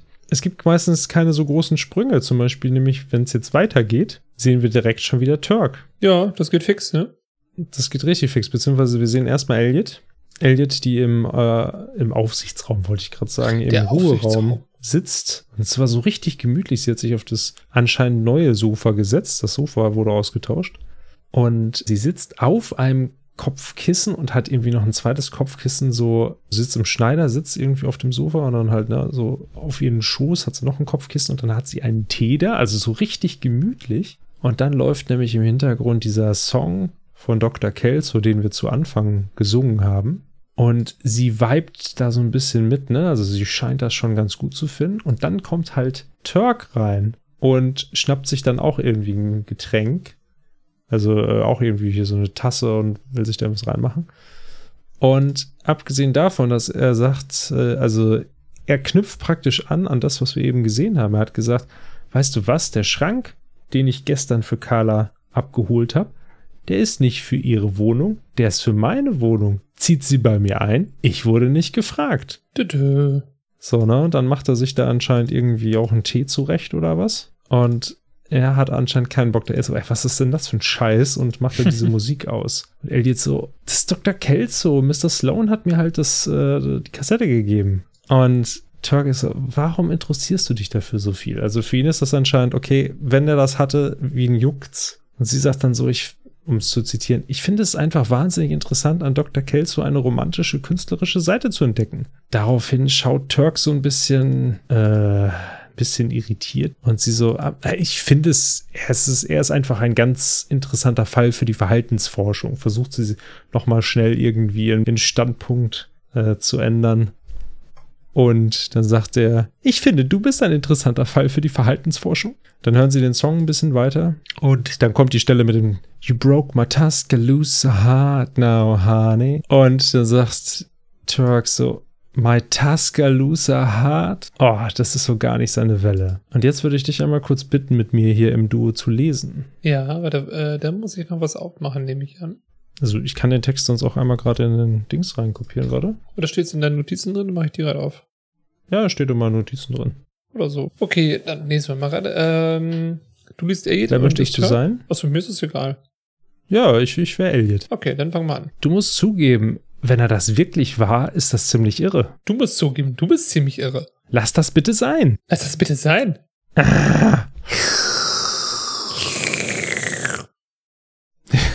Sehr gut, vielen Dank. Das, ja, ich fand, das war auch Oscar. Aber ja, am Ende müssen wir noch kurz erklären. Also am Ende werden so, während Elliot sagt, ah, da fängt sie an, dann ihre, aus ihrer Tasse zu trinken und Turk trinkt dann parallel auch aus der Tasse und beide schlürfen. Und Elliot hört dann irgendwann auf und guckt ihn genervt an. Das ist sehr, sehr schön. Zu Recht. Ja, Detective Elliot ist unterwegs. Schon so ein bisschen, ne? Mhm. Sie wirkt fast ein bisschen besessen. Ja, aber das kann ich verstehen. Sie ist jetzt gerade einer heißen Sache auf der Spur. Und sie, also was heißt auf der Spur? Sie, sie hört jetzt die Musik und dann sie ist sehr interessiert. Und äh, irgendwie sagt ihr das zu.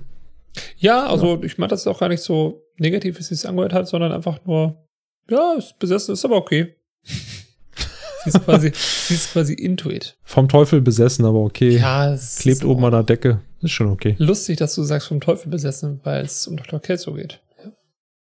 Uh, das. Uh. Sehr, sehr gut. Naja, also es geht ja anscheinend doch. Gut, ich habe mich wieder beruhigt, setze mich jetzt hier wieder hin und schneide das Ding noch zu Ende. Viel Spaß weiterhin. Ich finde Turk ein bisschen gemein. Ich meine, er interessiert sich nicht dafür, okay. Aber dieses Nachöffnen ist ein bisschen fies. Aber auch witzig. Das stimmt, aber ich glaube, er will sie einfach nur davon abbringen, das weiterzumachen. Ja, ich glaube auch. Nach dem Motto, das ist Zeitverschwendung. Lasst das sein. Was ich sehr interessant finde, ist, dass Carla tatsächlich einen Schrank für JDs und Turks Wohnung kauft. Ja, das finde ich auch interessant. Und noch interessanter finde ich, dass das in dieser Folge, so viel kann ich jetzt spoilern, nicht ein einziges weiteres Mal Thema ist. Das stimmt. Vielleicht in der nächsten Folge. Aber witzigerweise haben wir also jetzt, also zumindest auf diese Folge bezogen, ne, wir hatten ja vorhin auch über das äh, Clipboard und hier die Stethoskop-Sache da gesprochen. Das kommt auch nicht weiter vor. Nee, stimmt. Aber auch das ist wieder sowas, was du eben schon gesagt hast. Das ist halt so eingestreut, das ist witzig und das ist auch gut. Das stört nicht, Richtig. wenn es nicht da ist, aber es ist auch schön, wenn es da ist. Das stimmt. Ich überlege, ob ich noch eine schöne Überleitung habe zur nächsten Szene. Mm, nein. Dann, ha, wir schlürfen mal in die nächste Szene. Haha. Wer, wer, wer nicht schlürft, ist JD, weil JD hat äh, einen neuen Trainingsplan. Warte mal ganz kurz, ich muss aber niesen. Gesundheit. Das passte gerade sehr gut, obwohl ich mich gemutet habe. Hast du genau richtig Gesundheit gesagt. Danke, so aus Gefühl. Ah, sehr gut. Vielen Dank. Also, wo war ich? Also, JD geht über den Flur, geht in Klammern an Mr. Simons Zimmer vorbei, macht so wusch mit einem Soundeffekt an seinem Zimmer vorbei, trifft dann auf Carla und sie sagt, hey, du musst dich von Mr. Simon nicht verstecken. Ich verstecke mich nicht von Mr. Simon, ich habe ein neues Trainingsprogramm. Zwischenspurz. Sie, und bringt es was? JD dreht sich so, zeigt uns seinen Hals. Sieht man das nicht? Und sie so, nein. Hm. Wo ist Mr. Simon? Carla auch, ich weiß nicht, ob das schlagfertig ist oder einfach nur ein bisschen gemein und gehässig. Ich vermute nicht im Himmel. Hm. Er ist tot. Und JD fällt so ein bisschen alles aus dem Gesicht. Wenn von hinten, hi Nummer zwei. Er reagiert. Und JD sagt so, ey, was ist passiert? Bambi, er hatte metastasierenden Darmkrebs. Er hat aufgehört zu atmen und ist gestorben. Wieder, hi Nummer eins, äh, hi Nummer zwei, hi Nummer eins. Habt ihr dem Arzt Zeug gegeben? Habt ihr das und das gemacht? Habt ihr äh, das gemacht? Ja, klar, wir haben sogar versucht, ihn zu einer. Habt ihr gearztet? Habt ihr gearztet? Ja, ja, ja ich habe geschwestert und die anderen haben gearztet auch noch und wir haben alles gearztet, was ging und geschwestert. Aber wir haben ihn nicht zurückgekriegt. Nein, also Kader sagt auch, ja, wir haben äh, dieses Mittel gegeben, was JD sagt. Wir haben versucht, ihn zu reanimieren. Wir haben sogar einen transkutanen Schrittmacher benutzt. Das muss man überlegen. Die haben einen transkutanen Schrittmacher benutzt. Und nicht mal das hat funktioniert. Ja, krass, aber wenn sie einen transkutanen Schrittmacher, oh, den hätte ich ja nicht benutzt in der Situation. nee, also da muss du echt aufpassen. Den kannst du auch meist nur einmal benutzen, glaube ich. So ein Instant. also nochmal der Hinweis hier. Das, was wir hier medizinisch sagen, kann falsch das ist alles sein. Quatsch. Ja, es kann falsch sein. Und wenn, ist es meist angelesen aus dem Internet. Da steht ja auch manchmal Quatsch. Naja, also der D ist echt ein bisschen down gerade, ein bisschen perplex und das vergisst auch aus ganz, Fassung. ja und vergisst auch kurz High Nummer 1 zu sagen, als High Nummer, also als Nummer 1 ihn anspricht. Ja, Das stimmt. das ist nicht so schön. Ich finde es ein bisschen drollig, dass JD sich vor einem Patienten versteckt. Kannst aber auch ein Stück nachvollziehen. Irgendwie so ein bisschen. Wenn ich da nicht unbedingt rein muss, dann muss ich mich ja nicht in diesen Schützengraben begeben. Ja, ne? Was besonders an der Stelle ist, ist tatsächlich, dass dieses, was du erwähnt hast, wenn er da diesen kurzen Spurt macht, haben wir wieder mal einen reingeschnittenen Soundeffekt. Und zumindestens im Vergleich zu, also wir sehen jetzt hier so gen Ende der ersten Staffel, die Anzahl an Soundeffekten ist deutlich runtergegangen. Ja, da hast du recht. Am Anfang war wirklich bei allem, da wäre auch einfach so bei, äh, er dreht seinen Kopf und dann hast du so ein, haben wir alles irgendwie gerade gar nicht mehr so, ne? Nee. Also das ist so der krasse Gegensatz zu einer anderen Folge. Jetzt weiß ich gar nicht mehr, welche das war. Da hattest du auch noch eingangs gesagt, ey, das ist die Folge mit den meisten Soundeffekten, die wir irgendwie jemals hatten. Vielleicht war das auch als Folge Das 4, stimmt. aber da waren schon extrem viele Soundeffekte drin. Ja. Ist ja sehr reduziert. Jo. Ganz kurz, ich habe ich hab tatsächlich äh, einmal kurz geguckt, was ein transkutaner Schrittmacher ist. Das ist im Prinzip ein externer Schrittmacher, der notfallmäßig eingesetzt werden kann. Hast du noch was? Sonst mache ich weiter.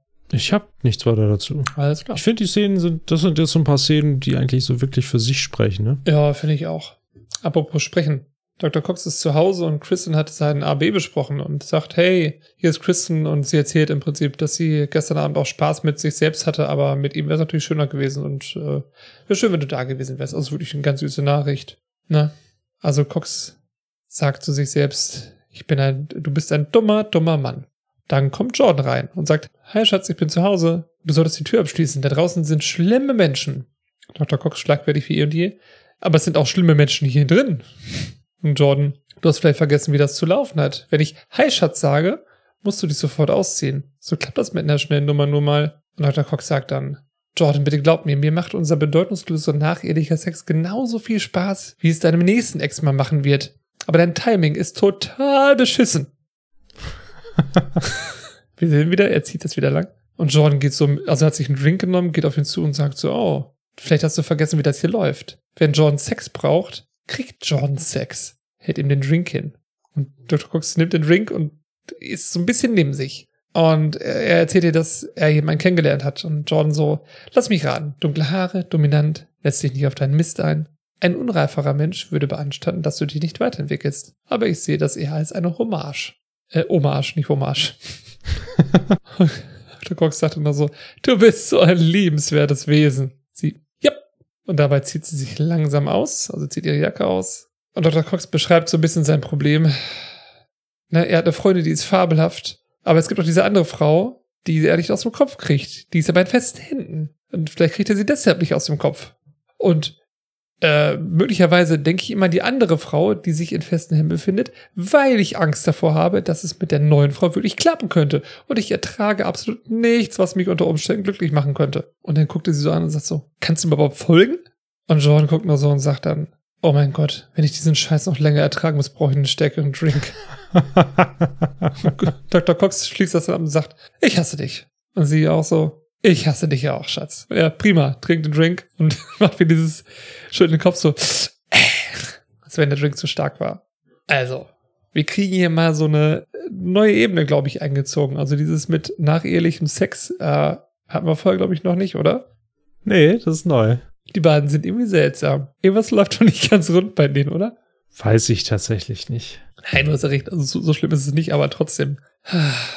Es ist halt einfach nur die Szene an sich, es ist einfach so witzig. Er hat Ja. halt irgendwie schon seine Freundin für eine andere Frau sitzen lassen in dem Sinne. Ja. Und dann kommt einfach seine Ex-Frau rein, die halt einfach dann, ja, gibt jetzt Sex, Ja. Harry. Ich hab Bock, zieh dich aus. Aber auch so auf so einer schönen Ebene. Ich mag dieses, wenn sie reinkommt, so dass die Tür abschließen. Das sind schlimme Menschen da draußen. Es sind auch schlimme Menschen hier drin. Ja.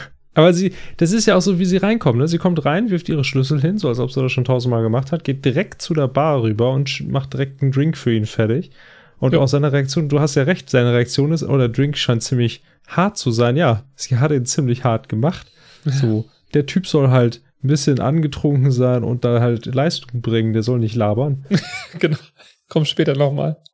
Und ich glaube, wir hatten in der letzten Folge sogar darauf hingewiesen, auf dieses, äh, oh Gott, wenn ich, wenn du noch mehr redest, brauche ich noch was Härteres zu trinken, weil ja auch Kristen hat er ja auch ordentlich eingeschenkt. Ja, tatsächlich. Alkohol spielt im Hause Cox eine große Rolle. Also die beiden haben Da- echt eine besondere Beziehung. Das stimmt. Da sind so ein paar kleine, ich weiß gar nicht, ob es, ich sag, nennen sie einfach mal John C. McGinley-Momente für mich drin. Das eine ist, wenn wir uns mal seinen Arm angucken, also jetzt abgesehen davon, dass er natürlich trainiert ist, das hatten wir schon, aber er trägt seine Uhr auf eine spezielle Art und Weise und zwar trägt er die Uhr äh, nach innen. Das ist so, also die, äh, das, das, das, das, wie nennt man das? Das Ziffernblatt oder halt, also die, den Teil der Ja. Uhr, den ihr liest, äh, der ist halt nach innen. Das heißt, man muss die Hand so drehen. Ne, man guckt in die Innere. Das ist so ein Ding, was gefühlt irgendwie Leute so, weiß ich nicht, ich verbinde das irgendwie mit Sportlern. Hm, ja, stimmt. So ein bisschen irgendwie, weiß ich nicht, irgendwie Leute, die irgendwie laufen oder sprinten oder was weiß ich was machen. Oder vielleicht auch irgendwie, Ja. ich weiß ja nicht, was sonst da so macht. Also wo du tendenziell eher auf die Handinnenseite guckst, beziehungsweise auf die Handinnengelenke. Ja, oder wo es hinderlich wäre, wenn es nach außen wäre, ne? Ja, genau, genau, genau. Und die andere Sache ist tatsächlich, also er öffnet mit einem Messer Briefe. Soweit noch nichts Spektakuläres, aber er hat eine ganz spezielle Bewegung drauf, wenn er es wegsteckt oder weglegt. Und zwar dreht er es einmal so um, so und hält es in einer bestimmten Art und Weise, wie es halt von, von äh, Nahkampf, äh, also so Militär-Nahkampf gehalten wird. Ich, ich, ich habe die ganze Zeit ihn in The Rock im Kopf. So als Ja, wir hatten das ja Militär. letztes Mal. Ich würde jetzt sagen, okay, was mit Platoon, aber dann Achso, ja, drehen wir oder, oder. Platoon, aber ja. Aber wenn, wenn ihr schon mal irgendwas mit Militär gesehen habt, auch aus den 90ern oder vielleicht irgendwie sowas wie Alarmstufe Rot oder so, wo viel mit Messern rumgedödelt wird, ja, genau. dann wisst ihr, was, was wir meinen. Dieses typische, wie die Messer halten, so die die Faust und dann das Messer nach außen, ne? Und er dreht halt das Messer so sehr galant um, wo ich mir wahrscheinlich schon die, den Arm abgesäbelt hätte. Zack. bei so Ah, einem scharfen verdammt. Messer. Und äh, das ist so einfach, das zeigt einfach seine Erfahrung aus verschiedenen Rollen, würde ich sagen. Nicht zwangsweise, dass Dr. Cox in der Spezialeinheit beim Militär war, weil das kann ich mir nicht vorstellen. Ich glaube, auch, das ist so eine, wie du schon so sagst, so eine unbewusste Handlung, die John C. McGinley da einfach macht. Das glaube ich nicht. Meinst du nicht? Meinst du, das macht er bewusst, dass er das Messer so wegdreht? Von allen Behind-the-Scenes-Sachen, die ich von ihm gehört habe, ist er, wenn es um seine Arbeit geht, sehr, sehr kontrolliert. Und er steckt da sehr viel Detailliebe rein. Ich meine, er schreibt ja sogar sich selbst immer so eine Art Aufgabendings Hm. Also irgendwie im Prinzip, was er als, was er als, als Mission praktisch hat für die Folge. Und das hat nichts mit dem Inhalt der Folge zu tun, sondern mit irgendwelchen anderen privaten Sachen auch, was weiß ich was. Und in dem Fall ist es einfach, glaube ich, wirklich, dass er diesen, diesen Charakterzug damit reingebracht hat. okay. Ja, warum auch nicht? Oh, vielleicht als ganz kurzen Ausflug, das habe ich mir hier aufgeschrieben, aber ich finde es eigentlich ganz interessant, weil nämlich gerade auch durch diese, ich hatte ja gesagt, ich höre auch viel den Podcast, ne, von Zach Braff und Donald Face und so. Und oftmals so, wenn, wenn man Schauspieler zuhört, wenn sie sagen, okay, hey, diese eine Stelle hast du besonders cool gemacht, ja, da habe ich halt gedacht an so eine alte Szene aus einem alten Film, den ich mal gesehen habe, oder an irgendwas anderes, was sie inspiriert hat, oder irgendein Charakter, der Wörter besonders lang gezogen hat oder so. Irgendwas, wo sie Inspiration herschöpfen, um das zu machen. Und ja, ich finde das immer cool. Da steckt manchmal mehr drin, also da steckt manchmal mehr hinter, als man so meinen sollte. Ja, ja, glaube ich auch manchmal. Gut. Alles klar. Vielen Dank dafür. Ich finde es immer interessant, wenn man so aus, so wirklich so behind the scene ähm, Infos hat macht es ein bisschen runter, gerade so Kleinigkeiten. Ich hätte jetzt absolut gar keine, aber. Ja, ja. schon. Also ich meine, wenn du sagst, dass, also wie, wie John C. McKinney sich so auf eine Rolle vorbereitet, dann sehe ich das schon so ein bisschen anders, als wenn ich sage, das ist halt so eine unbewusste Handlung, weil er das schon oft gemacht hat. Das schon. Das stimmt. Jetzt will ich gerade, apropos unbewusste Handlung, ist es das bei Elliot auch schon in der nächsten Szene? Ich weiß es gar nicht. Es ist mehr keine Handlung. Nee, das ist sehr bewusst. Das ist sehr bewusst, weil sie steht mit Turk an einem Patientenbett, äh, wahrscheinlich wieder ein gemeinsamer Patient. Und sie sagt dann so, der Sänger auf dem Band war bestimmt Dr. Kelso. Und er sagt, äh, Turk sagt irgendwann, ey, aus, hör auf damit, lass das. Und sie wieder so, ich bin sicher, er war's. Und er wieder, nein. Und, und wenn er es war, und sie sagt, oh Gott, bleib sehr still. Wie in der letzten Folge. Dann kommt Dr. Kelso dazu. Und dann sagt er so, was ist das denn hier, eine Party? Meine Einladung wurde wohl von der Post verbummelt. Ansonsten würde ich mich über ein Gläschen Shampoos freuen. Ed erklärt gerade, warum die beiden da stehen und ihr Patient wird morgen operiert und sie hatte gehofft, dass sie noch ein ERCP machen könnte. Und dann sagt Dr. Kelso, ah, oh, sie sind spitze, mein Tuscaloosa hart. Und er nur so, rauf mit ihm. okay. Und Ed zu Turk, ah, mein Tuscaloosa hart? Hm? Glaube, es wird Zeit für meinen ich wusste es, Tanz. Und er legt los ich weiß gar nicht, wie ich das beschreiben soll. Sie nimmt die Hände so, leicht zu Fäusten vor den Körper, tanzt hin und her, hüpft ein bisschen und ruft, ich wusste es, ich wusste es, ich, ich, ich wusste es, ich wusste es, ich wusste es, ich wusste es. Ich wusste es. Ich wusste es. So, und macht verschiedene Tanzbewegungen. Geht auch so in die Knie und macht einen Robotertanz und schwingt ihr Stethoskop oder JDs Stethoskop, man weiß es ja nicht genau, durch die Luft und Turk geht. ja, das ist super.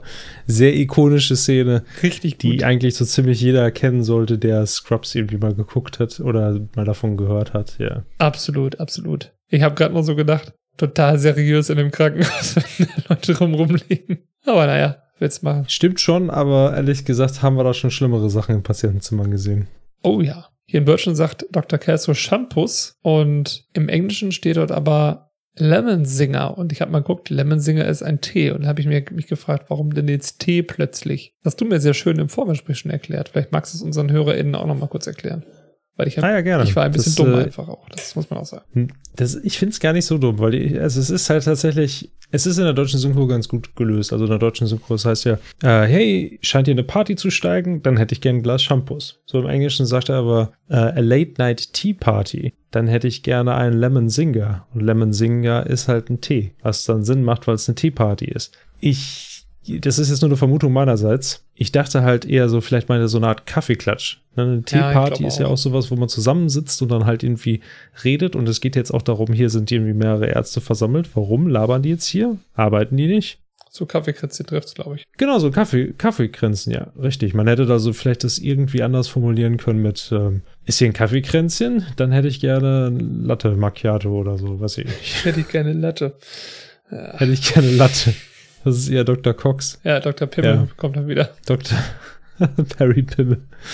ja, also insofern, dass äh, ich hatte nämlich auch erst gedacht, als ich Lemon Singer gehört hatte, dachte ich, weil es hier gibt es in Schweden sowas, das heißt Singo und das ist sowas wie so eine Art Fanta. Ah. Aber es ist tatsächlich einfach nur ein Tee. Na gut, danke für die Aufklärung. Ich Gerne. möchte noch ganz kurz unserem Bildungsauftrag nachkommen. Er jetzt sagt, sie möchte gerne noch eine ERCP machen bei dem Patienten, bevor er am nächsten Tag operiert wird. ERCP steht für endoskopisch retrograde Cholangiopankreatikographie. Ich verstehe halt nie, warum man diese Abkürzung nimmt. Das geht doch ganz flüssig von der Zunge. Ja, finde ich auch. So, und jeder weiß doch gleich, was damit gemeint ist. Ja, ganz kurz, das ist eine Endoskopie der Gallenwege. Also auf Deutsch, sie möchte noch mal gucken. sie möchte noch mal gucken. Kannst du mal reingucken. Vielen Dank für die Erklärung. Ich habe es tatsächlich, ja, ich könnte jetzt auch nichts damit anfangen, aber das, das letzte hat mich noch mal so, hat mich gerettet. ich möchte gucken. Möchte noch mal gucken. Noch mal gucken, bevor wir reingucken. Genau, ja. richtig, bevor man es aufschneidet. Ja, wahrscheinlich nochmal, um so sicher zu gehen, muss das wirklich sein. Und Dr. Kelso agiert wie immer mit Rauf mit ihm! Dem Englischen, was war Ja, das? das ist wirklich witzig. Just turf him oder so? Just turf him. Jo, Apropos äh, noch mal sicher gehen. wunderschöne Überleitung. Wir sind in einem dunklen Zimmer. Das klingt irgendwie verkehrt. Okay, also, Bisschen. JD steht im Schlafzimmer von Turk nachts. Er steht dort und guckt auf Turk und Carla, die in Turks Bett liegen und schlafen. Und er fragt, seid ihr wach? Und Turk so heilige Scheiße und sitzt. Das ist auch so dumm von JD. Das ist auch mega gruselig, wenn plötzlich jemand neben dir seid ihr wach sagt. Aber Turks Reaktion ist gut. Carla ist eher so. Sie ist irgendwie nicht so ganz was. Sie so, Turk, nicht jetzt. Ah, vielleicht morgen früh vor der Arbeit. oh, da könnte es noch mal Sex geben. Interessanter Satz. Und es ist so unterbewusste Reaktion Mhm. einfach schon auf alles. Und dann einfach JD so, ähm, hey, ich wollte einfach nur mal mit euch reden über. Und dann sagt Turk so, JD, bist du als Kind auch in das Zimmer deiner Eltern einfach reingekommen, in das Schlafzimmer, in der Mitte, in der Nacht? Und dann haben wir so eine kleine Rückblende, wo wir einen Young JD sehen, einen jungen JD, der sich augenreibend in das Schlafzimmer seiner Eltern reinkommt und wir hören nur Geräusche von seinen Eltern. Und dann fragt der junge JD, äh, Mama, spielen du und Papa Boxspringen? Und wir hören seinen Vater sagen, Junge, ich renke Mamis Rücken ein, geh zurück ins Bett. Und der Junge rennt aus dem Zimmer raus. Verstörend. Und er sagt, dann blendet es wieder zurück und JD sagt, ja, aber nur einmal. und Carla ist so, oh, Turk, du bist nicht sonderlich sensibel. Und Turk so, ich bin wieder sensibel nach dem Frühstück. Tschüss. und legt sich wieder hin. Carla setzt sich hin. Und JD sagt, Mensch, ich kann halt einfach nicht aufhören, an Mr. Simon zu denken. Dass ich an seinem Tod schuld bin, weil ich mich nicht genug um ihn gekümmert hat. Und dann sagt Carla so, hm, das kann sein. Oder vielleicht der Meta, Meta, Meta, Meta Metastasierende Krebs. der Meta, Metastasierender Krebs. Metastasierende. Metastasierender Krebs. Das, was Chris ja gesagt hat. Der Krebsmensch. Im Endstadium. So. Tatsächlich sagt sie auch einfach nur, vielleicht war es der Krebs im Endstadium. Du hättest das mit dem Metastasierenden auch sparen können. Verdammt. naja, auf jeden Fall hat sie einen guten Punkt da. Ja. Und sie sagt nochmal, du würdest niemals etwas tun, was irgendeinem Patient schaden würde. Und er sagt, danke, Carla. Das, ja, du hast recht. Und versucht das so ein bisschen abzuschütteln und Carla so, ja, gerne und legt sich wieder hin. JD sagt noch so, gute Nacht, Türk. Und er so, gute Nacht.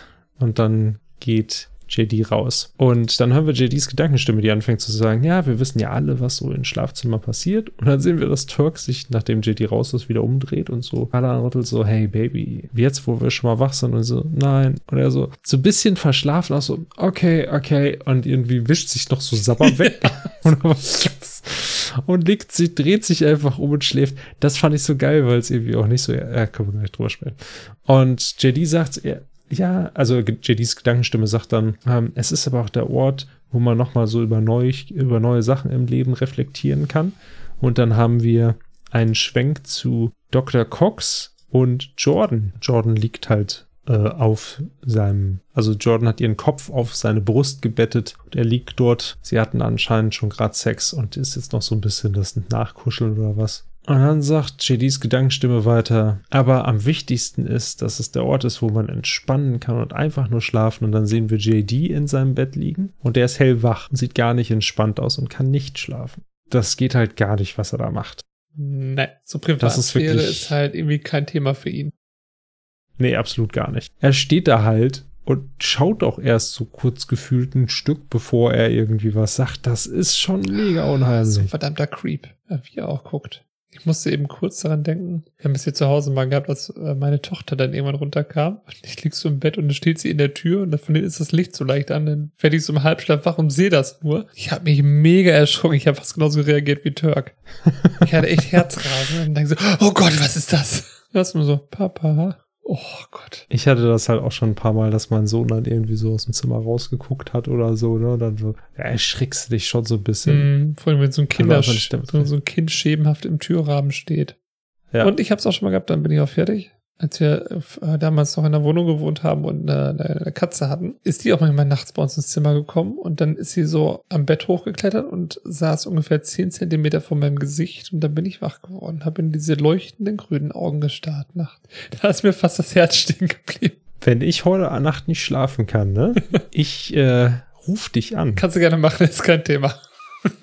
okay. Ja. Ja, also das ist auf jeden Fall arschig, das geht halt echt nicht. Ne? Ja, das ja. macht man nicht. Finde ich auch. Die Sache, wie der junge JD seine Eltern im Bett überrascht, Ja. das ist halt, ja, ich muss ungünstig. zugeben, vor, ja, vor sowas, also ich hatte sowas nicht, ich habe so ein Erlebnis zum Glück nicht gehabt. Äh, ich hoffe, dass auch meine Kinder das nie haben. Toll, toll.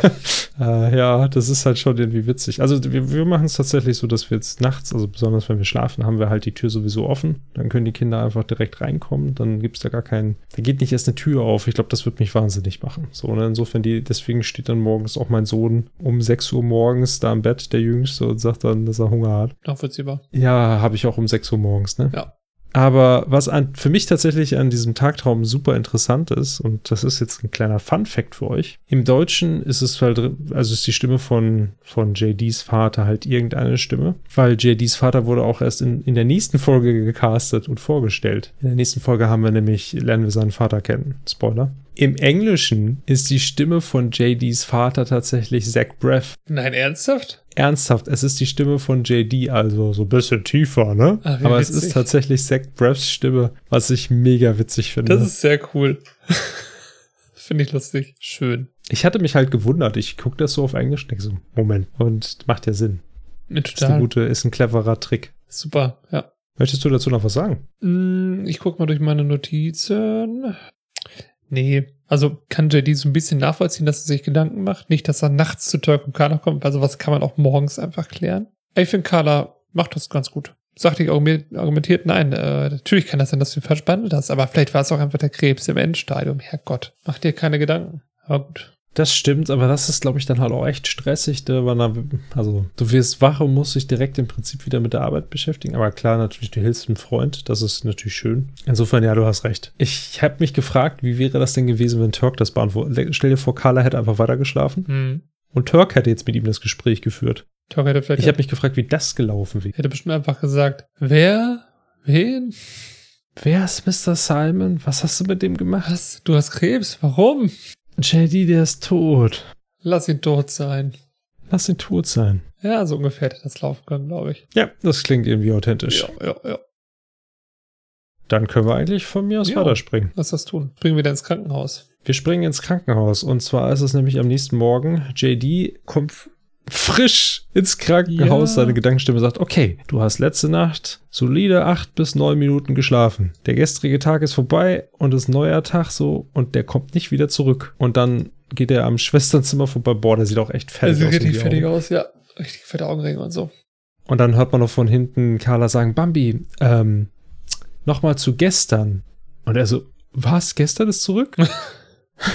und sie sagt so, ja, ähm, da ist ein Untersuchungsausschuss, ne, die wollen checken, ob äh, irgendwie hier du äh, wegen, wegen Mr. Simons Tod ist eine Untersuchung halt angesetzt. Es ist halt irgendwie die Vermutung, ob ihr vielleicht irgendwie, obwohl das sagt sie gar nicht. Aber auf jeden Fall sagt dann seine innere Stimme, naja, so ein, so ein Ausschuss wird halt nur angesetzt, wenn man, da, wenn die das Gefühl haben, dass irgendwie der Tod irgendwie durch einen der Ärzte verursacht wurde und dass da irgendjemand falsch, mit, falsch gearbeitet hat. Unter anderem, ja.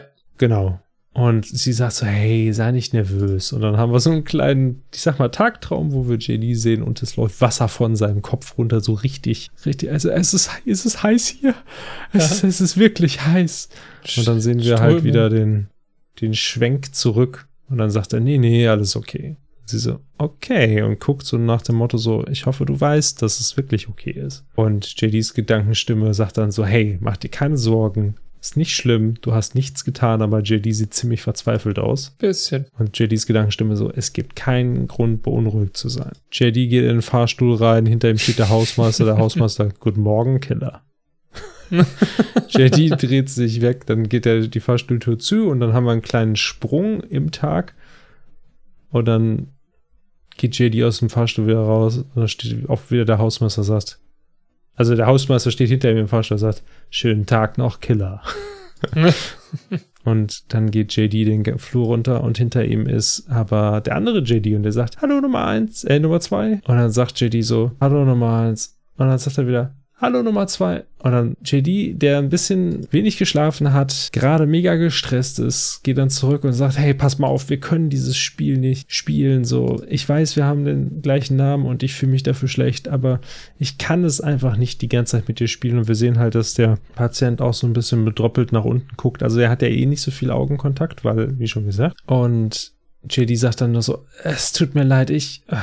Und geht dann halt einfach genervt weg und der Patient ruft noch so her, hinterher, hallo Nummer zwei. Oh, Schon irgendwie recht das traurig. ist wirklich traurig. Obwohl JD hat das, also ich kann das nachvollziehen. Weil er ist müde, er ist genervt, hat diese Untersuchungskommission auch am Hals und so. Dafür ist er echt noch ganz nett geblieben, hat ihn nicht irgendwie angeschrien oder sowas, ne? Aber schon ein bisschen, naja.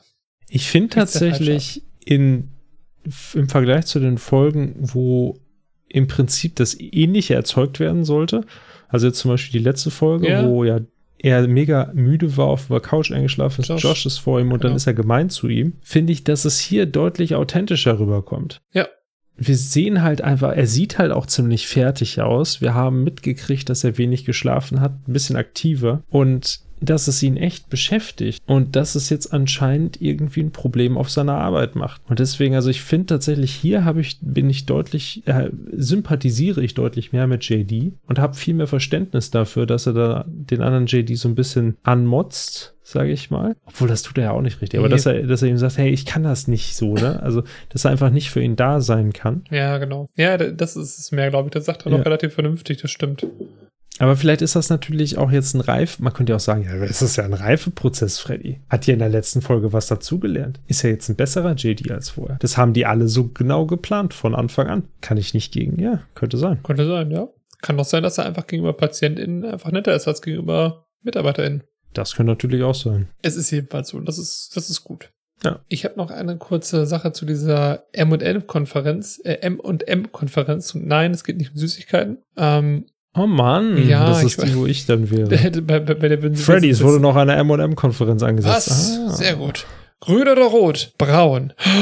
Sofort Christian einrufen. Ja. Ein Code grün und ein Code gelb. Nee, aber da geht es Kein tatsächlich. Code braun. Ah, er lag so auf der Straße und du hast ihn mitgenommen. Sehr gut. Nicht der Code braun.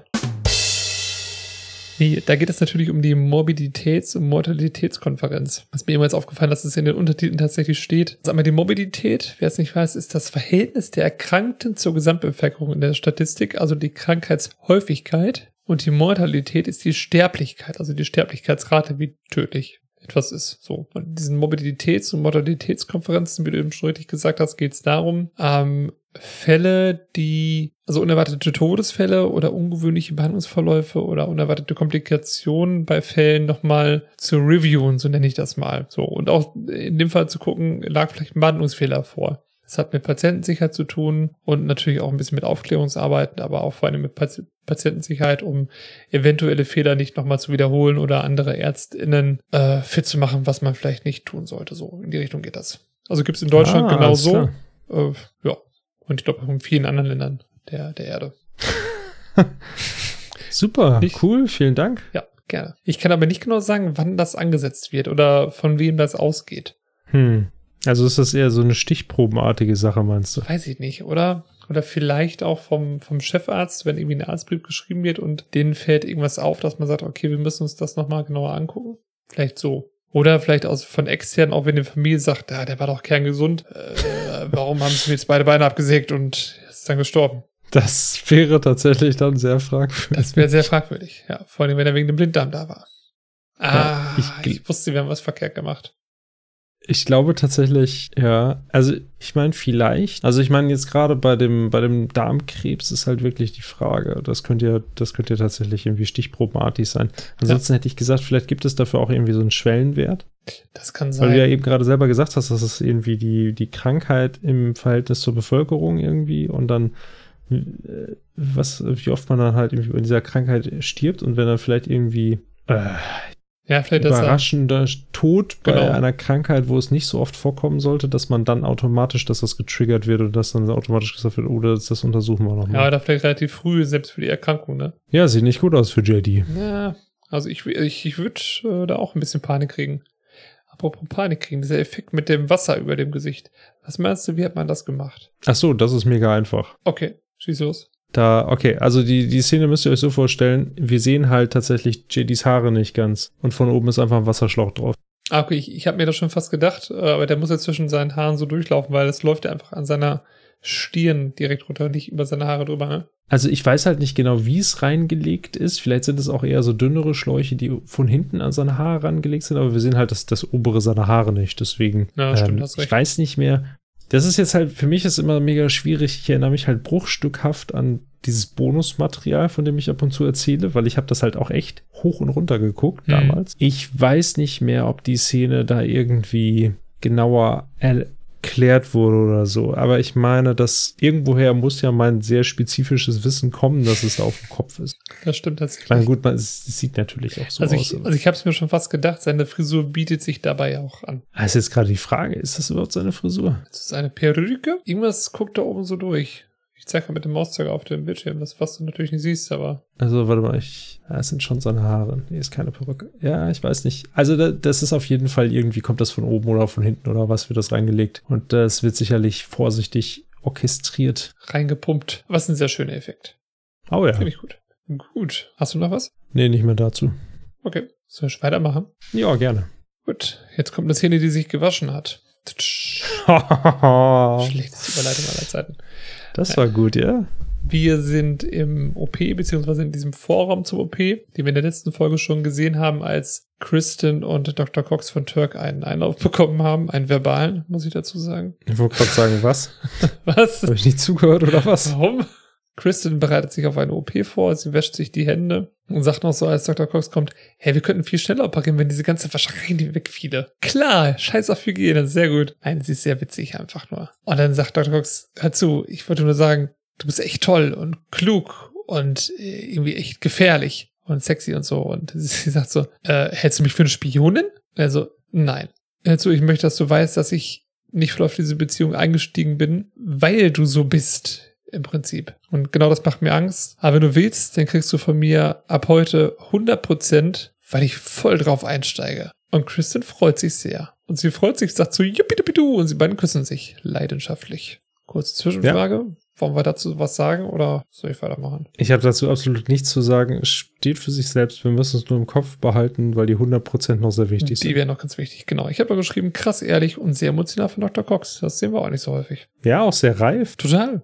Finde ich auch, ja. Als nächstes sehen wir eine Kassette. Wir zoomen raus, sehen Elliot, die die Kassette in der Hand hat und sie nennt ein paar Titel. My Bunny's a Baby Blue. Funny how things change. Nee, nee, nee, Bunny How Things? Change. Hab ich das falsch gesagt? Der Untertitel, der, Ah, fuck. das ist halt das Doofe. Manchmal sagen die Untertitel halt kompletter Blödsinn. Die sagen Funny How Things Change, das ist falsch. Es ist Bunny How Things Change. Und die, äh, wir hatten auch vorhin eine Stelle, da hat's irgendwas als es, äh, And Angel hat's Ain't Blue oder sowas gesagt. Ah, Das okay. ist, ja, Als ob die Untertitel von der KI geschrieben wurden. Aha. wer weiß. Wer weiß, wer weiß. Aber danke für den Hinweis. Na, auf jeden Fall liest sie diese Titel vor. Ähm, ach genau, Situation. Sie und Carla essen etwas im Pausenraum und Turk ist auch dabei. Und es sind zehn Songs über Bunny und nicht einer über seine Frau. Turk sagt einfach nur so, das liegt einfach daran, dass man kein Liebeslied über jemanden schreiben kann, der Enid heißt. Also er sagt es auch so ein bisschen, das ist nicht ganz so krass, aber naja. Und er riecht sich dann auf und sagt, ey, kapierst du denn gar nichts, haut jetzt sowieso? Diese Kassette lässt darauf schließen, warum du, der ist, der er ist. Ich meine, er war früher mal ein charmanter, netter Kerl. Dann hat er seine, die Frau seines Lebens getroffen, aber er hat sie irgendwie verloren. Und Carla so voll emotional involviert, oh, das ist wirklich traurig. Ja, Turk hat einen guten Gedanken. Das ist wirklich hier Dr. Turk auf, auf der Ziege ran. Habt ihr mal darüber nachgedacht, dass es sich bei Bunny vielleicht um den guten alten Bugs Bunny handeln könnte? Und Carla sagt das, was wir alle denken. Baby, das ist total bescheuert. Also, ja, ich weiß. ja, stimmt. Das ist halt super. Das erinnert mich total an, ähm, ich weiß nicht, so Projekttage, wo man so Rollenspiele machen sollte und einem wurde gesagt, so, okay, du vertrittst jetzt diesen Standpunkt. Ja. Und irgendwie kommt es halt so ein bisschen vor, Turk will halt unbedingt, dass es das nicht ist und versucht halt irgendwie das herbeizuziehen. Und er sagt das ja auch so ein bisschen so, ah, könnte es nicht einfach auch sein, dass es der gute alte Bugs Bunny ist? So, Genau.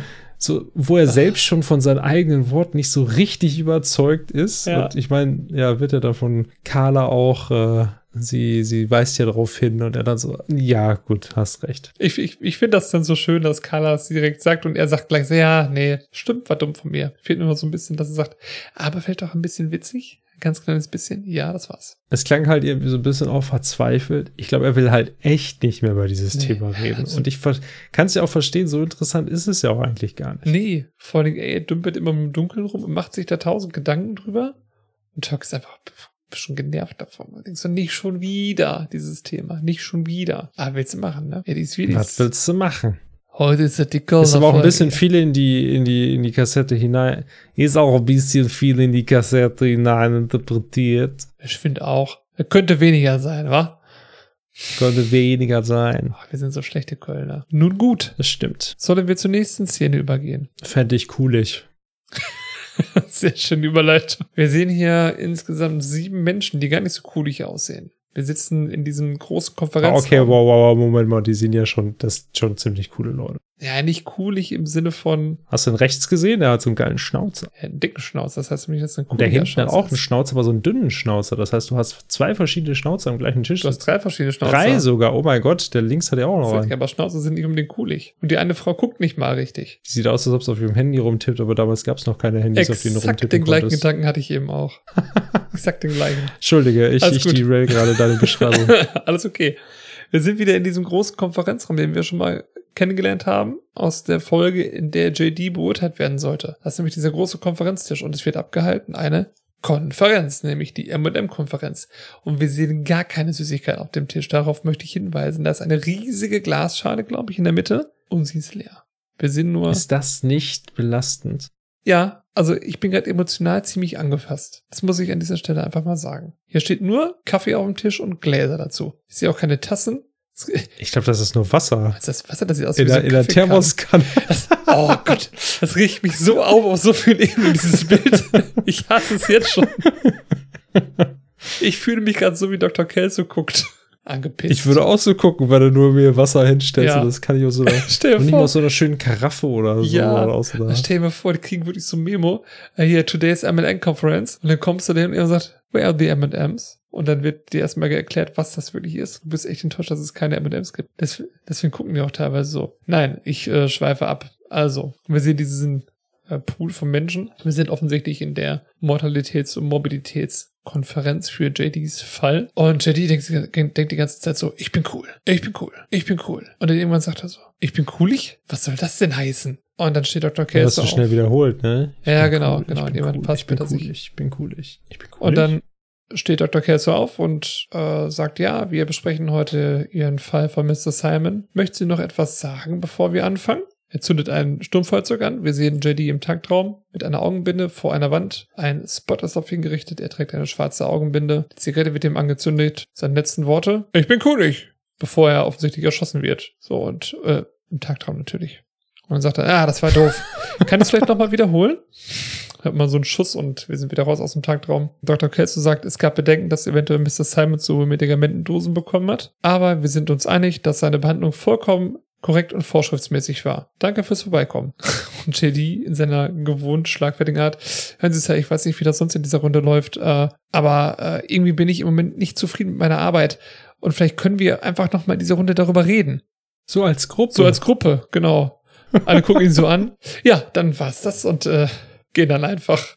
Das ist sehr schön. das ist mega Das ist witzig. richtig gut. Und er sitzt da so, so, ja, okay, dann nicht. Ja. Zwischendurch wird ja auch noch einmal auf, auf Dr. Kelsos Gesicht geblendet und er zieht halt einfach nur so eine Augenbraue Ja, hoch, so genau, nach wie das macht. was? So, was? Warum, was soll das? Ja, und JD sagt dann so zu sich selbst, ja gut, irgendwie Dr. Kelso würde mich jetzt ja nicht einfach nur raushauen, weil er mich mag. Das macht er nicht. Also wenn ich Mist gebaut hätte, dann würde man mich, mich wirklich abstrafen im Prinzip. Dann sieht man ihn im Schnitt, wie er in einem Bereitschaftsraum liegt, mit offenen Augen im Bett. Aber er kann immer noch nicht schlafen. Also er fragt sich, warum kann ich immer noch nicht schlafen? Das nimmt ihn also immer noch mit, obwohl er jetzt fachlich, medizinisch, in Anführungsstrichen, freigesprochen ist. Richtig. Bleibt nicht so bei ihm. Nee, es ist halt, es ist halt interessant, es ist so ein bisschen Ursachenforschung, ne? Und er merkt halt, okay, also er hat die Bestätigung, dass das okay ist, was er gemacht hat, aber das ist nicht der Grund, warum er nicht schlafen kann. Nee, da muss noch irgendwas anderes tiefer hinterhängen. Tja. Es ist ja auch, also wir haben später eine interessante Auflösung, aber da kommen wir dann zu. So gucke ich gerade mal kurz in meine Notizen. Oder hast du jetzt gerade noch was dazu? Nö, also ich würde sonst weitermachen. Kannst du gerne machen. Ich habe nämlich auch nicht mehr so wirklich viel, außer das, was wir ja schon gesagt haben zu ihm. Das ist jetzt wirklich eine meiner Lieblingsszenen Oh, ist in der so gesamten gut. Folge. Die ist so gut. Wir sind in der Cafeteria und keine Angst, diesmal sprechen nicht über Essen. es, gibt nur, es gibt nur einen Kaffee und ein Wasser. Darüber muss man nicht sprechen. Kristen und Jordan sitzen am Tisch nebeneinander, unterhalten und lachen. Und dann kommt Dr. Cox dazu und er sagt, oh mein Gott. Und stellt sich da so hin, verschränkt die Arme. Und dann sagt Jordan, Sie, Sie? Ich habe doch gesagt, wenn er uns zusammen sieht, dann stellt er sich hin, verschränkt die Arme und fletscht die Zähne. Daraufhin sagt Kristen, ah, das hat er auch gemacht, das erste Mal, als ich ihn nackt gesehen habe. Da hat Jordan gesagt, ah, bei mir auch, wirklich? Und er so, okay, das ist wirklich schrecklich. So, das ist unglaublich grauenhaft. Jordan so, ach komm, relax, Perry. Hä? ja, was hat man gesagt? Perry Puller? Perry Puller. Ja, ja. Perry Pillemann. auf jeden Fall sagt sie, ey, ich bin hier gerade beim Board-Meeting gewesen, ne, bei Aufsichtsrat-Meeting im Meeting und äh, bin gerade vorbeigekommen und wollte mal deine neue Freundin kennenlernen. Und sie vor dir warnen. Und dann sagt Kristen so, Dankeschön. Und sie sagt so, ach, kein Problem. Und Dr. Cox setzt sich und sagt, Kristen, das ist mein emotionaler Ballast. Ballast, das ist Kristen. Kristen so, ach komm, sei nett, ne? Beugt sich so über den Tisch, gibt ihm einen Kuss. Dann kommt von hinten, beste Timing, Ah, Carla. Ungünstig. Carla umarmt, äh, nicht umarmt, aber hat so einen Arm um Dr. Cox so, hey, ich wollte mich nur noch mal dafür bedanken, dass sie mir gestern Abend geholfen haben mit dem, mit dem Schrank. Und er so, ah, kein Problem. Und sie so, er ist wirklich ein großartiger Typ. Tschüss und geht wieder, ne? Und jetzt wissen wir schon so, shit is real. Und Kristen so, das ist der Grund, warum du mich gestern Abend versetzt hast und zeigt so mit dem Finger, ne? Und wir wissen alle genau, wenn sowas passiert, so, uh, Hm. und Jordan ist, schaut ganz fasziniert und sagt also, oh, ich sollte jetzt auf jeden Fall gehen. Und statt zu gehen, lehnt sie sich so ein bisschen zurück. So nach dem Motto so, ne, sie braucht nur noch, also sie braucht auch jetzt nur Popcorn und Ja. irgendwie eine 3D-Brille. Genau. Und Kristen ist aber gar nicht amused. Sie sagt so, aha, also du fährst hier halt irgendwie Möbel durch die Gegend für die Schwester, auf die du stehst. Das sind deine 100 Prozent. Und da sind die 100 Prozent wieder. Und dann Dr. Cox so, nein, nein, nein, nein, nein, nein. Also die 100 Prozent, die kamen danach. So. Und sie guckt ihn an so, hä?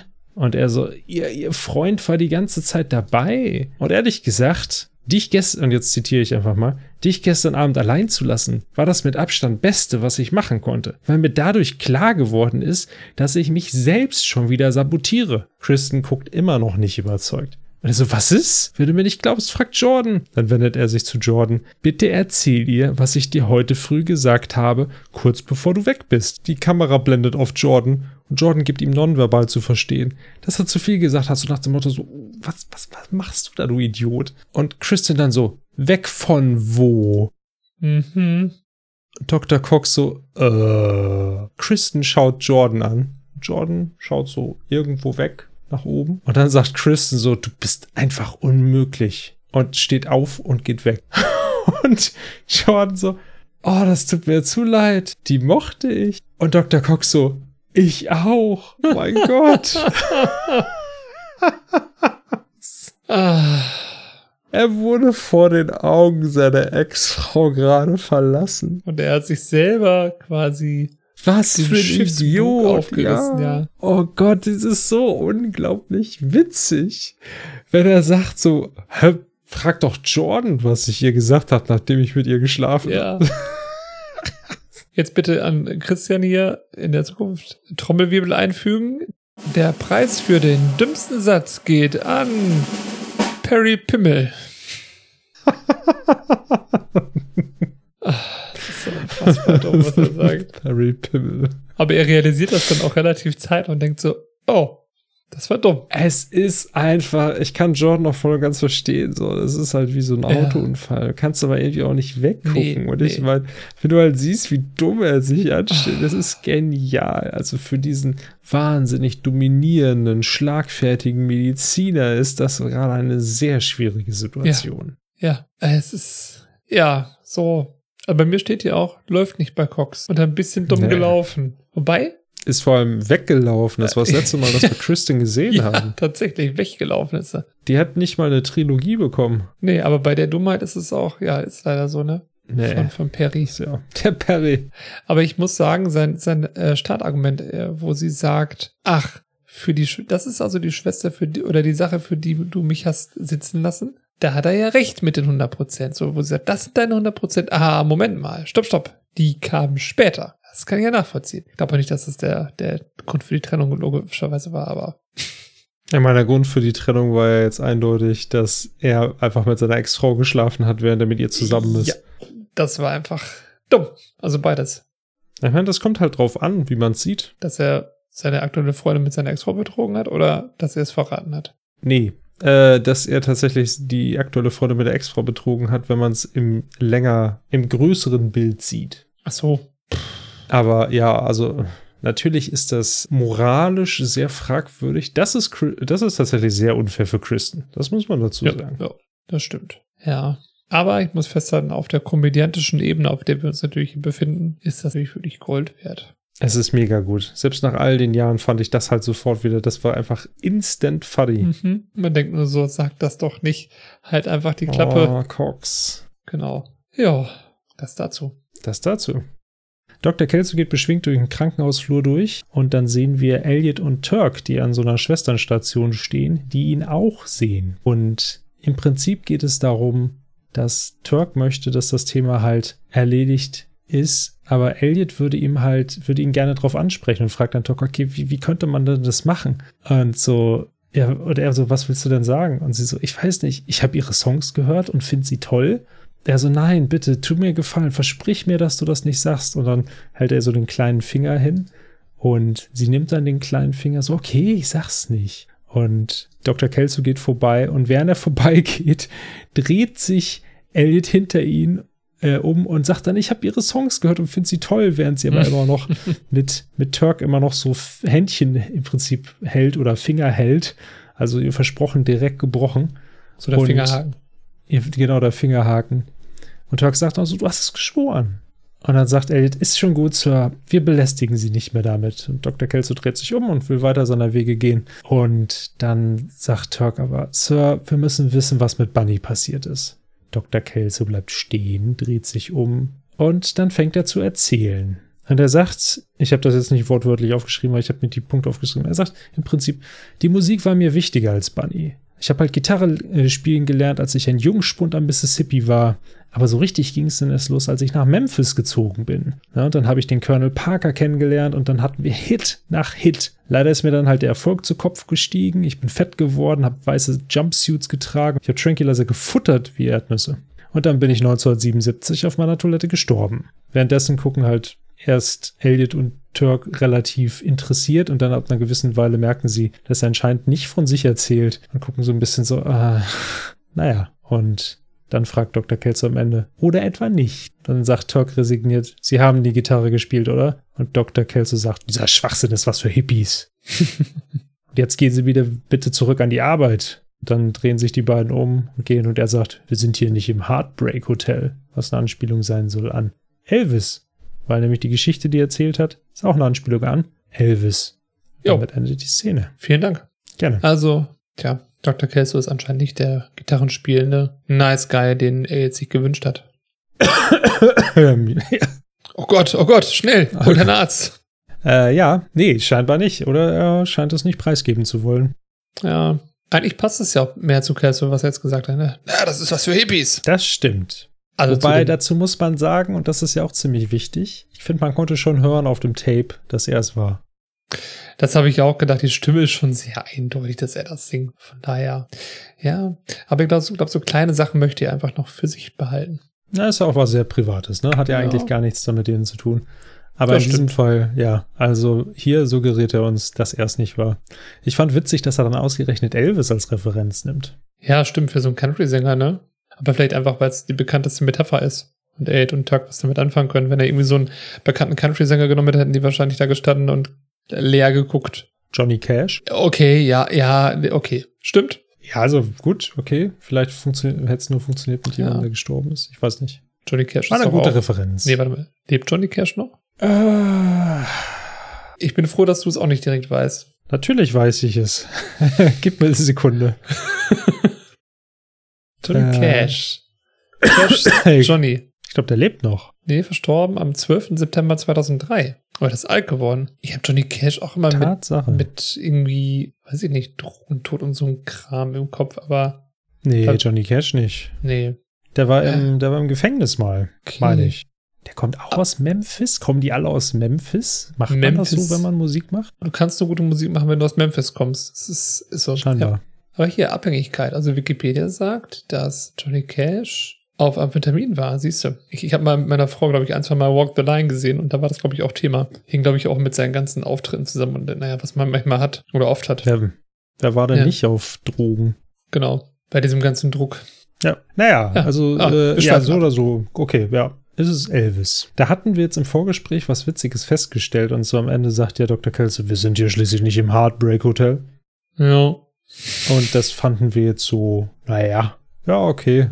Kann man sich okay. vorstellen, dass es Elvis gesagt hat, wenn man keine Ahnung hat, was Elvis so sagt. Aber im Englischen sagt, äh, was sagt er da nochmal? Äh, warte. Ich muss kurz selber gucken. Ah ja, äh, thank you very much. Der, der sagt das auch so. Silver Ranch. Thank you very much. Elvis left the building. Ja, es klingt halt wirklich, das klingt wirklich nach Elvis, so. Da weißt du genau so, das ist echt Das- gut gemacht das von äh, Ken, Ken Jenkins. Er versieht das Gesicht auch gerade so. Das ist gerade ein Screenshot. Äh, ein Screenshot für. Ein Screenshot für. Ein Screenshot für Zahnärzte. Herrgott nochmal. Weil er fletscht die Das Zähne stimmt. so. Oder für Batman-Bösewichte. Das stimmt, das könnte auch Jack Nicholson sein. Das Stell mal an Two-Face, aber. Ach so. okay. das ist auch nicht schlecht. Stell dir mal Ken Jenkins als Joker vor. Kann ich nicht, der ist zu nüchtern dafür. Okay, dann doch lieber Two-Face. Stell dir mal Two-Face als Dr. Kelso vor. Das wäre sehr witzig. Ich weiß nicht. Ob witzig das richtige Wort ist, es wäre auf jeden Fall interessant. Auf jeden Fall wäre es viel einfacher in dieser Klinik, wenn man ständig eine Münze werfen würde. Und alle erschießen würde danach, ja. Ja. Jetzt bin ich wieder bei der Pferdeklinik. Klinik. Es wäre so viel einfacher, wenn das hier eine Pferdeklinik wäre. Das ist eine sehr tolle Folge, aber da kommen wir ja noch irgendwann mal hin. Das kommt später. Erstmal kommt kommen später. wir, erstmal kommen wir zu JD und Dr. Cox und das ist das erste Mal, dass JD mit Dr. Cox in dieser Folge spricht, glaube ich. Korrekt. Und Dr. Cox guckt sich nochmal die Unterlagen zu Mr. Simon an und sagt, tja, sieht aus, als hättest du ihn umgebracht. Äh, äh. Und JD, hab ich nicht. Natürlich hast du das nicht. Ich überprüfe jedes deiner Rezepte. Aber hast du ihn vielleicht irgendwie anders behandelt, weil er ein widerlicher Misskerl war? Dann kennst du die Antwort wahrscheinlich schon. JD will irgendwie so ein bisschen witzig sein, macht so einen Joke und ähm, Dr. Cox sagt dann noch so, pass auf, ich muss dich warnen, ich bin gerade vor den Augen meiner Ex verlassen worden, vor nicht mal zehn Minuten. Und dann zieht er sich in der Zeit so eine gelbe Regenjacke an. Und dann gucken sie sich beide an. Und sagt Dr. Cox, no, es ist irgendwie einfach nett zu den Netten zu sein, oder? Aber diese ganzen drogensüchtigen Triebtäter und sonstigen dummen Arschlöcher, Mann. Zieht seine Regenjacke an, zieht die Mütze zu und die fährt auf, es ist keine Wolke am Himmel draußen. Und Dr. Cox sagt, ja, es geht um meine Haare. Wenn sie feucht werden, fangen sie an, sich zu kräuseln. JD flüstert ihm so zu, meine auch. Dr. Cox, das war ein Witz, du Mädchen. Warum? Aber nun gut. Und dann noch ein Rat von Dr. Cox. Du kannst als Arzt nur eine gewisse Reife erlangen, genauso wie als Mensch. Wenn du nur aufpasst, dass du nicht den gleichen Fehler immer wieder machst. Dr. Cox left the building. Im wahrsten Sinne des Wortes. Ja, also. Entschuldigung. Ich habe mich gerade an Willst du da vielleicht auch noch kurz drauf eingehen? Das nächste jetzt meinst du? Ja, weil es irgendwie ganz, es passt ja zu dem, zu dem letzten, was er gesagt hat. Ach so, okay, den Zusammenhang habe ich gar nicht hergestellt, aber das kann ich gerne machen. Wir sind jetzt übrigens in Dr. Cox Wohnung. Ich lese mal kurz meinen ersten Satz meiner Notizen vor. Kleinen Moment, ich gehe da mal kurz. Es war einmal. Cox und Jordan haben gebumst. War wirklich gut und so, sagt Jordan. So, so lapidar, als sie sich anzieht. Aber tu mir den Gefallen und sieh mir das nächste Mal dabei nicht, äh, nochmal. Aber tu mir den Gefallen und sieh mich das nächste Mal dabei nicht an. Das vermisst mir den Spaß an der Sache. Dr. Cox liegt so nur in Boxershorts auf dem Sofa und sagt dann, dann dreh dich verdammt nochmal nicht um. Sehr niveauvoll. Okay, und dann sagt er, hey, warte, Jordan. Du musst nicht gehen heute, falls du nicht möchtest. Und sie so, Perry, bist du wirklich so einsam? Und er ist dann ehrlich und sagt, heute schon, ja. Jordan, schön, wir machen einen Quickie, aber es wird nicht geredet. Dr. Cox so auf dem Sofa, steht auf und, hup, okay, alles klar. Geht so Richtung Schlafzimmer und macht so Boxbewegungen. Aber ich rede, wenn ich will. Und dann hörst du nur Jordan, ja, halt's Maul. So, dann gehen wir mal kurz nochmal zurück. Wo waren wir denn? Ja, Dr. Cox mit der Regenjacke. Das sind wahre, weise Worte und auch ein da ist auch, glaube ich, der Unterschied, oder? Zu den anderen Gesprächen, die er hatte. Zu dem Gespräch mit Carla, zu dem Gespräch mit Dr. Kelso, beziehungsweise dieser Kommission. Alle haben ihm gesagt, er hat nichts falsch gemacht und Dr. Cox ist der Erste, der sagt, du hast was falsch gemacht. Genau. Oder er sagt zumindest, denk mal drüber nach, ob du ihn grundsätzlich anders behandelt hast, weil er ein Arsch ist. Der Rest war nur so, okay, auf der medizinischen Ebene ist alles okay. Carla sagt, hey, das ist halt gestorben, weil er krank war. Punkt. Geht halt nicht so tief. Und Dr. Cox, der ja eigentlich irgendwie nichts mit dem ja, nichts mit dem Fall zu tun hat, aber mit JD vorher gar nicht gesprochen hat, hat er wieder diesen weisen Rat. Ja, vor allem er ist ja die, die Respektsperson, an der er sich orientiert.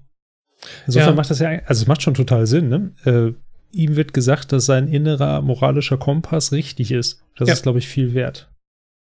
Ja, genau. Also ich meine, JD hatte diese ganzen Bestätigungen bekommen auf der rechtlichen, fachlichen Ebene, aber irgendwie konnte er trotzdem nicht schlafen, wusste innerlich, mh, hm, irgendwas passt dann auch nicht. Ja. Und das ist schön, wenn das hier nochmal von Dr. Cox auch auf so eine ernste Art und Weise bestätigt bekommt.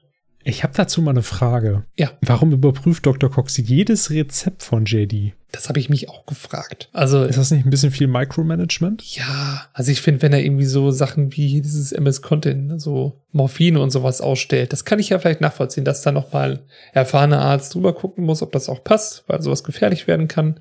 Aber jedes Rezept ich meine, wir erinnern uns an die erste Folge, als JD nach der richtigen Dosis Tylenol fragt. Wobei, das ist wahrscheinlich nicht mehr rezeptpflichtig. Schmeiß dir einfach was in den Mund und alles, was drin bleibt, ist die richtige Dosis. Versus, ich kontrolliere ja. jedes Rezept, was du ausstellst. Aber vor allem das mit den, er konnte die 30 Milligramm gar nicht irgendwie überprüfen, oder? JD hat es direkt in Auftrag gegeben, Carla hat das gemacht. Er hätte ja gar nicht eingreifen können. Ja, genau. Also, ja, ein bisschen, ein bisschen drollig hier. Vielleicht macht das im Rahmen der Möglichkeiten. Vielleicht sagt das auch nur so. Ja, oder er sagt es nur so, das stimmt. Ich sage zum Beispiel auch manchmal meinen Kindern, sage ich auch manchmal, ich sehe alles übrigens, ne? Wenn sie in einem anderen Zimmer sind und so und dann, dann irgendwie kriege ich mit, dass sie Mist bauen, dann lasse ich sie das blicken und ich sage dann immer, ich sehe alles, was ihr macht. Denkt dran. I'm watching you. ja, das klingt ein bisschen creepy, jetzt ja, wo ich so drüber nachdenke. Stimmt. Wir machen das äh, mit unserem Babyform manchmal. Das hat so eine Gegensprechanlage, ah. wenn die Kids oben spielen. Und dann hörst du die so manchmal, wenn sie so rumalbern oder so oder sich auch ein bisschen streiten, dann sage ich einfach nur, hallo, jetzt war ich höre euch und dann zack, ist Ruhe. Papa? Hier spricht Gott, gib Gandalf deinen Ring. naja. Ja. Äh, wir haben hier so ein, wir haben hier so, da, da müssen wir mal ganz kurz, ich weiß nämlich nicht, ob ich das werten soll oder nicht. Da möchte ich gerne deine Meinung hören. Im Englischen sagt Dr. Cox Tinkerbell. Für JD? Für JD. Er sagt an einer Stelle Tinkerbell. Also, achso, wo er im Deutschen sagt, du Mädchen? Ah, nee, da sagt er your girl. Your, your girl. Your girl. Aber er sagt tatsächlich, wo sagt er das denn? Ähm, da. Looks like you screwed the pooch there, Tinkerbell. Sieht aus, als hättest du ihn umgebracht. Hm. Ist Tinkerbell jetzt, also ich meine, ich kenne logischerweise die Fee von Peter Pan. Mhm. Ist das jetzt ein Frauenname? Rein technisch gesehen in diesem Zusammenhang würde ich sagen, ja. Gut, dann würden wir an dieser Stelle einen Frauennamen hinzufügen. So, auch mal wieder in Klammern, weil irgendwie ja. die deutsche Synchrons gar nichts gibt. Tinkerbell. Nee. Das hatte ich nicht so auf dem Schirm irgendwie. Wie, wie kann das denn, wie hat man denn das? Ich hätte festschwören können, dass dauernd Mädchen oder Frauennamen hageln. Exakt, das hätte ich jetzt auch behauptet. Also so gefühlt ist die Serie auch unter anderem dafür bekannt. Das ist ja so ein, äh, ein, ein, ein, ein, ein Hauptpunkt in dieser Serie, dass JD von Dr. Cox mit Mädchennamen gefoppt wird. Aber es ist wirklich verhältnismäßig wenig. Also wir haben jetzt insgesamt zwölf. Und von diesen zwölf waren in der deutschen Variante Barbie, Agnes, Judy, Marjorie und Lillian. Also fünf. Also fünf aus 18 Folgen. Das ist eine bescheidene Quote. Nee. fünf aus aus 17 Folgen, weil in Folge 11 hat er Judy und Marjorie verwendet. So, okay. Ja, das macht die Quote nicht besser. Ja, ist eine komische Quote. Im Englischen mm. sind wir astrein. Da haben wir Susan, Barb, äh, nee, da haben wir Susan, Margaret, Agnes, Janet, Ginger, Judy, Marjorie, Lillian, Clarabelle, Marsha, Shirley und jetzt Tinkerbell. Also das hört sich doch vernünftig an. Das hört sich vernünftig an. Hm. Mal gucken, ob das noch besser wird mit der zweiten Staffel. Ja, hoffe ich doch, ne? Ja. Will ich für die Serie hoffen, sonst wird die abgesetzt. So ist ganz einfach. das wird die abgesetzt. Ruf ich da an. Äh, ja, äh, sag mal, gelbe Regenjacke. Gelbe Regenjacke. Ich habe Keine Ahnung. Also, vielleicht hatte ich, ich hatte die Theorie aufgestellt, dass er sich die im Vorfeld mitgenommen hatte, weil er sich auf den Abend mit Chris gefreut hat. Das passt aber zeitlich gar nicht mehr zusammen. Das wäre auch ein bisschen eklig gewesen, aber nun gut. Ich hatte mich damals, als ich das das erste Mal gesehen habe, auch das gefragt. Und dann habe ich die Staffel mehrere Male geguckt und mir ist ein Detail damals aufgefallen, dass ich heute nicht mehr, ich weiß es nicht hundertprozentig, deswegen ne, nimmt das jetzt mit Vorsicht. Äh, Dr. Cox hat ja eigentlich gekräuselte Haare, aber nicht in der ersten Staffel. Ja, In, so den, in den späteren Staffeln hat er immer sehr, sehr stark gekräuselte Haare. Also so richtig lockig, oder ich weiß nicht, ob es lockig ist oder aufgedreht, wie auch immer, die sind halt alle gekräuselt. Hier hat er das noch nicht. Hier liegen die Haare noch irgendwie zwar auch recht wild auf dem Kopf, aber nicht so dieses Kräuselige, was man von späteren Staffeln und Ja. Folgen kennt. das stimmt. Ich, das, ich meine, dass nach dieser Folge die Haare kräuseliger werden. das behalten wir mal im Blick, würde ich sagen. Ja, aber ich gebe dir recht, das, das ist so ein bisschen Naturlocke, ist irgendwie da, ne? aber nicht so richtig. Ja, genau. Das hier ist jetzt die Naturlocke, die er hat, aber so richtig krass aufgedröselt, wie das sonst immer war, ist das jetzt nicht. Und die Nee. Sache ist, ich habe aber keine Ahnung, warum sollten sie denn in einer Folge darauf hinweisen, wo er das noch nicht hat? Hat John C. McGinley gesagt, ah, übrigens, ich habe jetzt vor, meinen Style zu ändern, ich trage ab jetzt hier Dauerwelle oder was? oder Locken. Könnte er mal was reinschreiben? Das stelle ich mir komisch vor. Macht da was draus. Oder ich, völlig muss für eine, unnötig. ich muss mir für eine Rolle, muss ich mir Locken wachsen lassen. ja, genau. haben. Äh, ja. Wir werden das im Blick behalten. Ganz Ja. klar. Okay, dann würde ich sagen, weiter. gehen wir kurz zum Bumsen. Oder, wobei, ich habe da jetzt gar nicht so viel, wirklich was zu aufgeschrieben. Da wird noch ein Quickie geschoben. Ich sehe das genauso wie du. Es ist halt ungewöhn, ungewohnt persönlich von ihm, dass er halt diese, diese Schwäche zugesteht. Es ist unglaublich witzig natürlich auch wieder durch den Dialog. Dadurch, dass sie sagt, hier, geredet wird aber nicht. Und er so, ich rede, wann ich will. Und sie so, ja, aber jetzt halt so die Klappe. Jetzt gerade nicht. ja, Und, insofern. äh, äh, das ist auch halt, also das muss man da erwähnen, weil das könnt ihr ja nicht sehen. Das ist auch so durch diese Körpergestik. Also wir sehen halt Dr. Ja, Cox in Richtung stimmt. Schlafzimmer gehen von hinten. Und während er sagt, ich rede, wann ich will, schwingt er noch so die Arme kampfesmutig und dann sagt sie, ja, aber jetzt hältst du die Klappe. Und dabei sinken auch seine Schultern so ein bisschen und er, so Ja. er watschelt praktisch dann nur noch so wie so ein geschlagener Boxer da irgendwie hinten. genau, so zack, oh, okay, dann halt nicht. Das kennt Ja. man von ihm so gar nicht. John hat Nee. ihn so, so im Griff. Läuft bei, den, bei den beiden. Okay, Dann erzählen wir uns mal, was das, was das Schlimmste ist, was man als Doktor so hat. Tja, das Schlimmste, was man als Doktor so hat, beziehungsweise am Arztberuf ist, dass man oft an seine Grenzen geht. Aber das Schönste am Arztberuf ist, dass man sich danach wieder, ich habe auch schon bewähren kann, äh, aber dass man danach auch wieder die, die Chance hat, ja, sich selbst ja doch zu bewähren. Stimmt. Ich wusste gerade nicht, was Redeem heißt.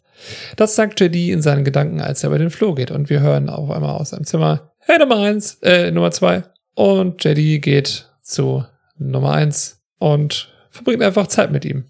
Dann wird übergeblendet in Dr. Kersus Büro und wir sehen Big Bad Bob mit einer Gitarre, wie er singt Woke up this morning und so weiter. Without you. Das ist sehr schön. Und er spielt leidenschaftlich Gitarre und singt von seiner Bunny. Ich überbrücke gerade wieder Zeit, weil ich das Lied noch weiterlaufen lassen möchte, bis das Telefon klingelt. Und Dr. Cassis Sekretärin sagt, Dr. Cassis, Ihre Frau auf Leitung 2. Er nimmt dieses Telefon ab und sagt, hey Bunny. Und man hört nur so aus dem Hörer und nein, habe ich vergessen, tut mir leid. Ja, ja, ich, ja, ich mach das, ich mach das, keine Sorge. Und ja, okay. Sie hat einfach aufgelegt und er sagt, einfach auflegen scheint mir die beste Lösung zu sein. Und dann spielt er einfach lustig weiter. Dann blenden wir wieder zu JD und JD, JD ist im Stuhl eingeschlafen. JD Nummer eins sagt dann, so müde. Gute Nacht Nummer zwei. Und schläft dann auch ein. JD sagt auch noch so, ja, und irgendwann kann man dann auch einfach wieder schlafen. Und dann sehen wir so eine schöne Schlussszene. Ich möchte einfach vorlesen, was hier bei mir steht als Notiz. Cox sucht Titten im TV. er liegt halt nach diesem Quickie mit Jordan auf seinem Sofa in der Boxershorts. Neben ihm steht ein Glas randvoll mit Eis und ein bisschen Whisky drin. Und er seppt durchs Fernsehen und sagt so, mein Gott, muss da irgendwo Titten geben. Und dann hat er irgendwas mit Titten anscheinend gefunden, trinkt nochmal einen Schluck aus seinem Glas, sagt Cheers. Jackpot. Genau, sagt mal Jackpot und man verzieht wieder so das Gesicht so, ah, weil der Whisky anscheinend zu stark ist. Ist anscheinend billiger Fusel. Das war's. Und das war's. Wir enden mit Titten und billigem Fusel. Also wir sehen keine Titten, aber Wir wissen auch gar nicht, ob es Whisky ist. das ist eine dunkelbraune Flüssigkeit in einem äh, Tumbler mit Eis gefüllt. Ich gehe davon aus, dass es Whisky ist. Aber Dr. Cox ist halt keiner, der Fusel trinkt. Ja, das stimmt. Aber er trinkt es mit Eis. Das habe ich ja vorher schon gesagt. Ich finde, das ist ein Frevel. Weil Eis ver verwässert den Whisky vor allem so randvoll mit Eis. Das sieht zwar cool aus, aber nee, das macht man nicht. Ist nicht schön. Vielleicht war das tatsächlich äh, Bedingung vom. Meinst du während des Drehs? Nee, aber okay. Also zwei Möglichkeiten. Entweder es Ja. war eine Bedingung vom Netzwerk, dass die gesagt haben, der darf das nicht so direkt pur trinken und Würfel waren okay. Mhm. Oder aber sie haben die, Wür äh, die Eiswürfel reingemacht, weil du sonst vielleicht auch einfach nicht, kannst vielleicht sonst den Bezug nicht herstellen, dass es Whisky ist. Ja, okay. Aber wir haben im Vorfeld schon mal einen, einen Drink gehabt, auch in dieser Folge. Mir fällt gerade auf, da wird viel getrunken in der Wohnung von Dr. Cox, wenn Jordan da ist. Da hat sie sich einen Drink gemixt oder gen genommen, auch eine dunkelbraune Flüssigkeit, da ist kein Eis drin. Als Dr. Cox nämlich von Kristen erzählt. Ach, hatte sie da eins ohne? Ja. Weil sie hat ja ihm eins in die Hand gedrückt. Ja, aber das ist ohne, tatsächlich. Oh, tatsächlich. Sie trinkt und dann trinkt er den Rest. Vielleicht ist es ihm wirklich zu stark. Ja, ja, stimmt. Naja, wie dem auch sei. Endet nachdenklich, endet aber eigentlich ganz schön. Haben wir drei Auflösungen. Auch, JD ja. hat rausgefunden, wie er wieder schlafen kann. Dr. Kelso hat seine Liebe tatsächlich geheiratet, aber der Alltag hat sie wahrscheinlich eingeholt. Da wollte ich noch kurz zu ergänzen, weil ich hatte das mir nämlich ein bisschen angehört, was sie da sagt. Also sie fragt, ob er den Müll rausgebracht hat. Ah. Ich glaube, es ist der Müll aus der Garage, wenn ich mich nicht, wenn ich mich jetzt nicht irre, den er rausgebracht haben soll. Und das hat er anscheinend nicht getan, weil er es vergessen hat. Und ja, ist auch eine sehr krasse Reaktion, dann wegen nicht rausgebrachten Müll einmal kurz anzurufen, derbe Dampf abzulassen und dann wieder aufzulegen. Ja, sehr erwachsen. Aber funktioniert natürlich für, um uns zu zeigen, dass seine Beziehung nicht perfekt ist. Genau, das ist so ein bisschen klischeehaft. Der Chefarzt steht zu Hause unter Pantoffel und, und, und, und. Aber ich finde das schön, Ja. dass wir so eine neue Seite an Dr. Kelso kennenlernen, dass der auch einfach Gitarre spielen kann und so eine, so eine kreativ-musikalische Seite hat. Genau. Und ich meine, es zeigt ja auch im Prinzip, ich weiß nicht, ich würde das jetzt einfach mal so interpretieren, dass er vielleicht auch einfach so ein bisschen in den alten Zeiten schwelgt. Ja. Bevor er halt dieses große, hohe Tier war, was nur in Arbeit steckte und bevor er irgendwie seine Frau ihn anscheinend. Ich weiß ja nicht, wie die so zueinander stehen. Aber ich meine, wir hatten ja auch schon Ja. eine Beschreibung von seiner Frau und da klang das so ein bisschen, als ob sie eher die Arme war, ne? Ja, ich nenne genau. sie oft Schächtelchen. Hahaha. und ähm, ja, weiß nicht, vielleicht muss er tatsächlich zu Hause auch einiges einstecken. Ja, ich glaube, wir sehen das in späteren Folgen ja auch noch, dass Dr. Kelso von seiner Frau eher so spricht wie in einer der früheren Folgen mit diesem Schächtelchen und so. Das ist ja schon die Ausnahme, dass er da so unter dem Pantoffel steht. Ja, wobei wir auch in der Zukunft halt lernen, dass er eigentlich sie schon sehr liebt. Das auf jeden Fall. Die haben auch so Ja. eine komische Beziehung, die beiden. Aber naja, vielleicht ist das so, wenn man lange verheiratet ist. Ich weiß es nicht, ja, kann sein. Wir werden es herausfinden. Wir werden es herausfinden. Oh. Aber hoffentlich nicht, nicht mit dem Ergebnis. Bitte. Nee, nee, bitte nicht. Nein, nein. Ja, Dr. Cox ist ziemlich einsam. Da habe ich mir auch gefragt, so, er hatte doch gerade irgendwie jetzt auch zweimal Sex mit, mit Jordan. Ist da wirklich die einzige Möglichkeit, noch mehr Brüste zu sehen? Das habe ich mich ja auch gefragt. Warum jetzt plötzlich wieder Titten? Aber gut, wenn Perry Titten möchte, kriegt Perry Titten. Perry Pimmel. Perry Pimmel. Perry Pimmel und Ja. Titten Turk. Naja, das passt nicht. Äh, ja. Ansonsten habe ich tatsächlich nichts mehr. Also ich finde, es ist eine sehr runde Folge. Es ist sehr, sehr witzig. Ja, Würde ich ich auch so. Glaube ich, problemlos weiterempfehlen, wenn jemand sagt, hey Mensch, ich möchte mal ein bisschen Scrubs gucken, einfach so eine Folge picken. Die kann man definitiv gucken. Ist viel Ja. drin. Es wird auch mal wieder ein bisschen gearztet. Ist auch immer schön. Ja, so ein bisschen an der Seite. Ne? Ja. Cool. Ja, Freddy, vielen Dank nochmal. Nee, nochmal. Oder wieder. Vielen Dank fürs Besprechen der Folge. Hat wieder Spaß gemacht. Ja, danke, Dido. Hat mir auch sehr viel Spaß gemacht. Sehr cool. Ich hoffe, euch hat es auch Spaß gemacht, liebe HörerInnen. Dann hört ihr uns beim nächsten Mal wieder. Macht's gut. Habt noch einen schönen Abend, eine schöne Woche oder was auch immer. Nicht schon wieder. Ich, ich fasse diesmal kurz. Bis dann. Tschüss. Bis dann. Tschüss.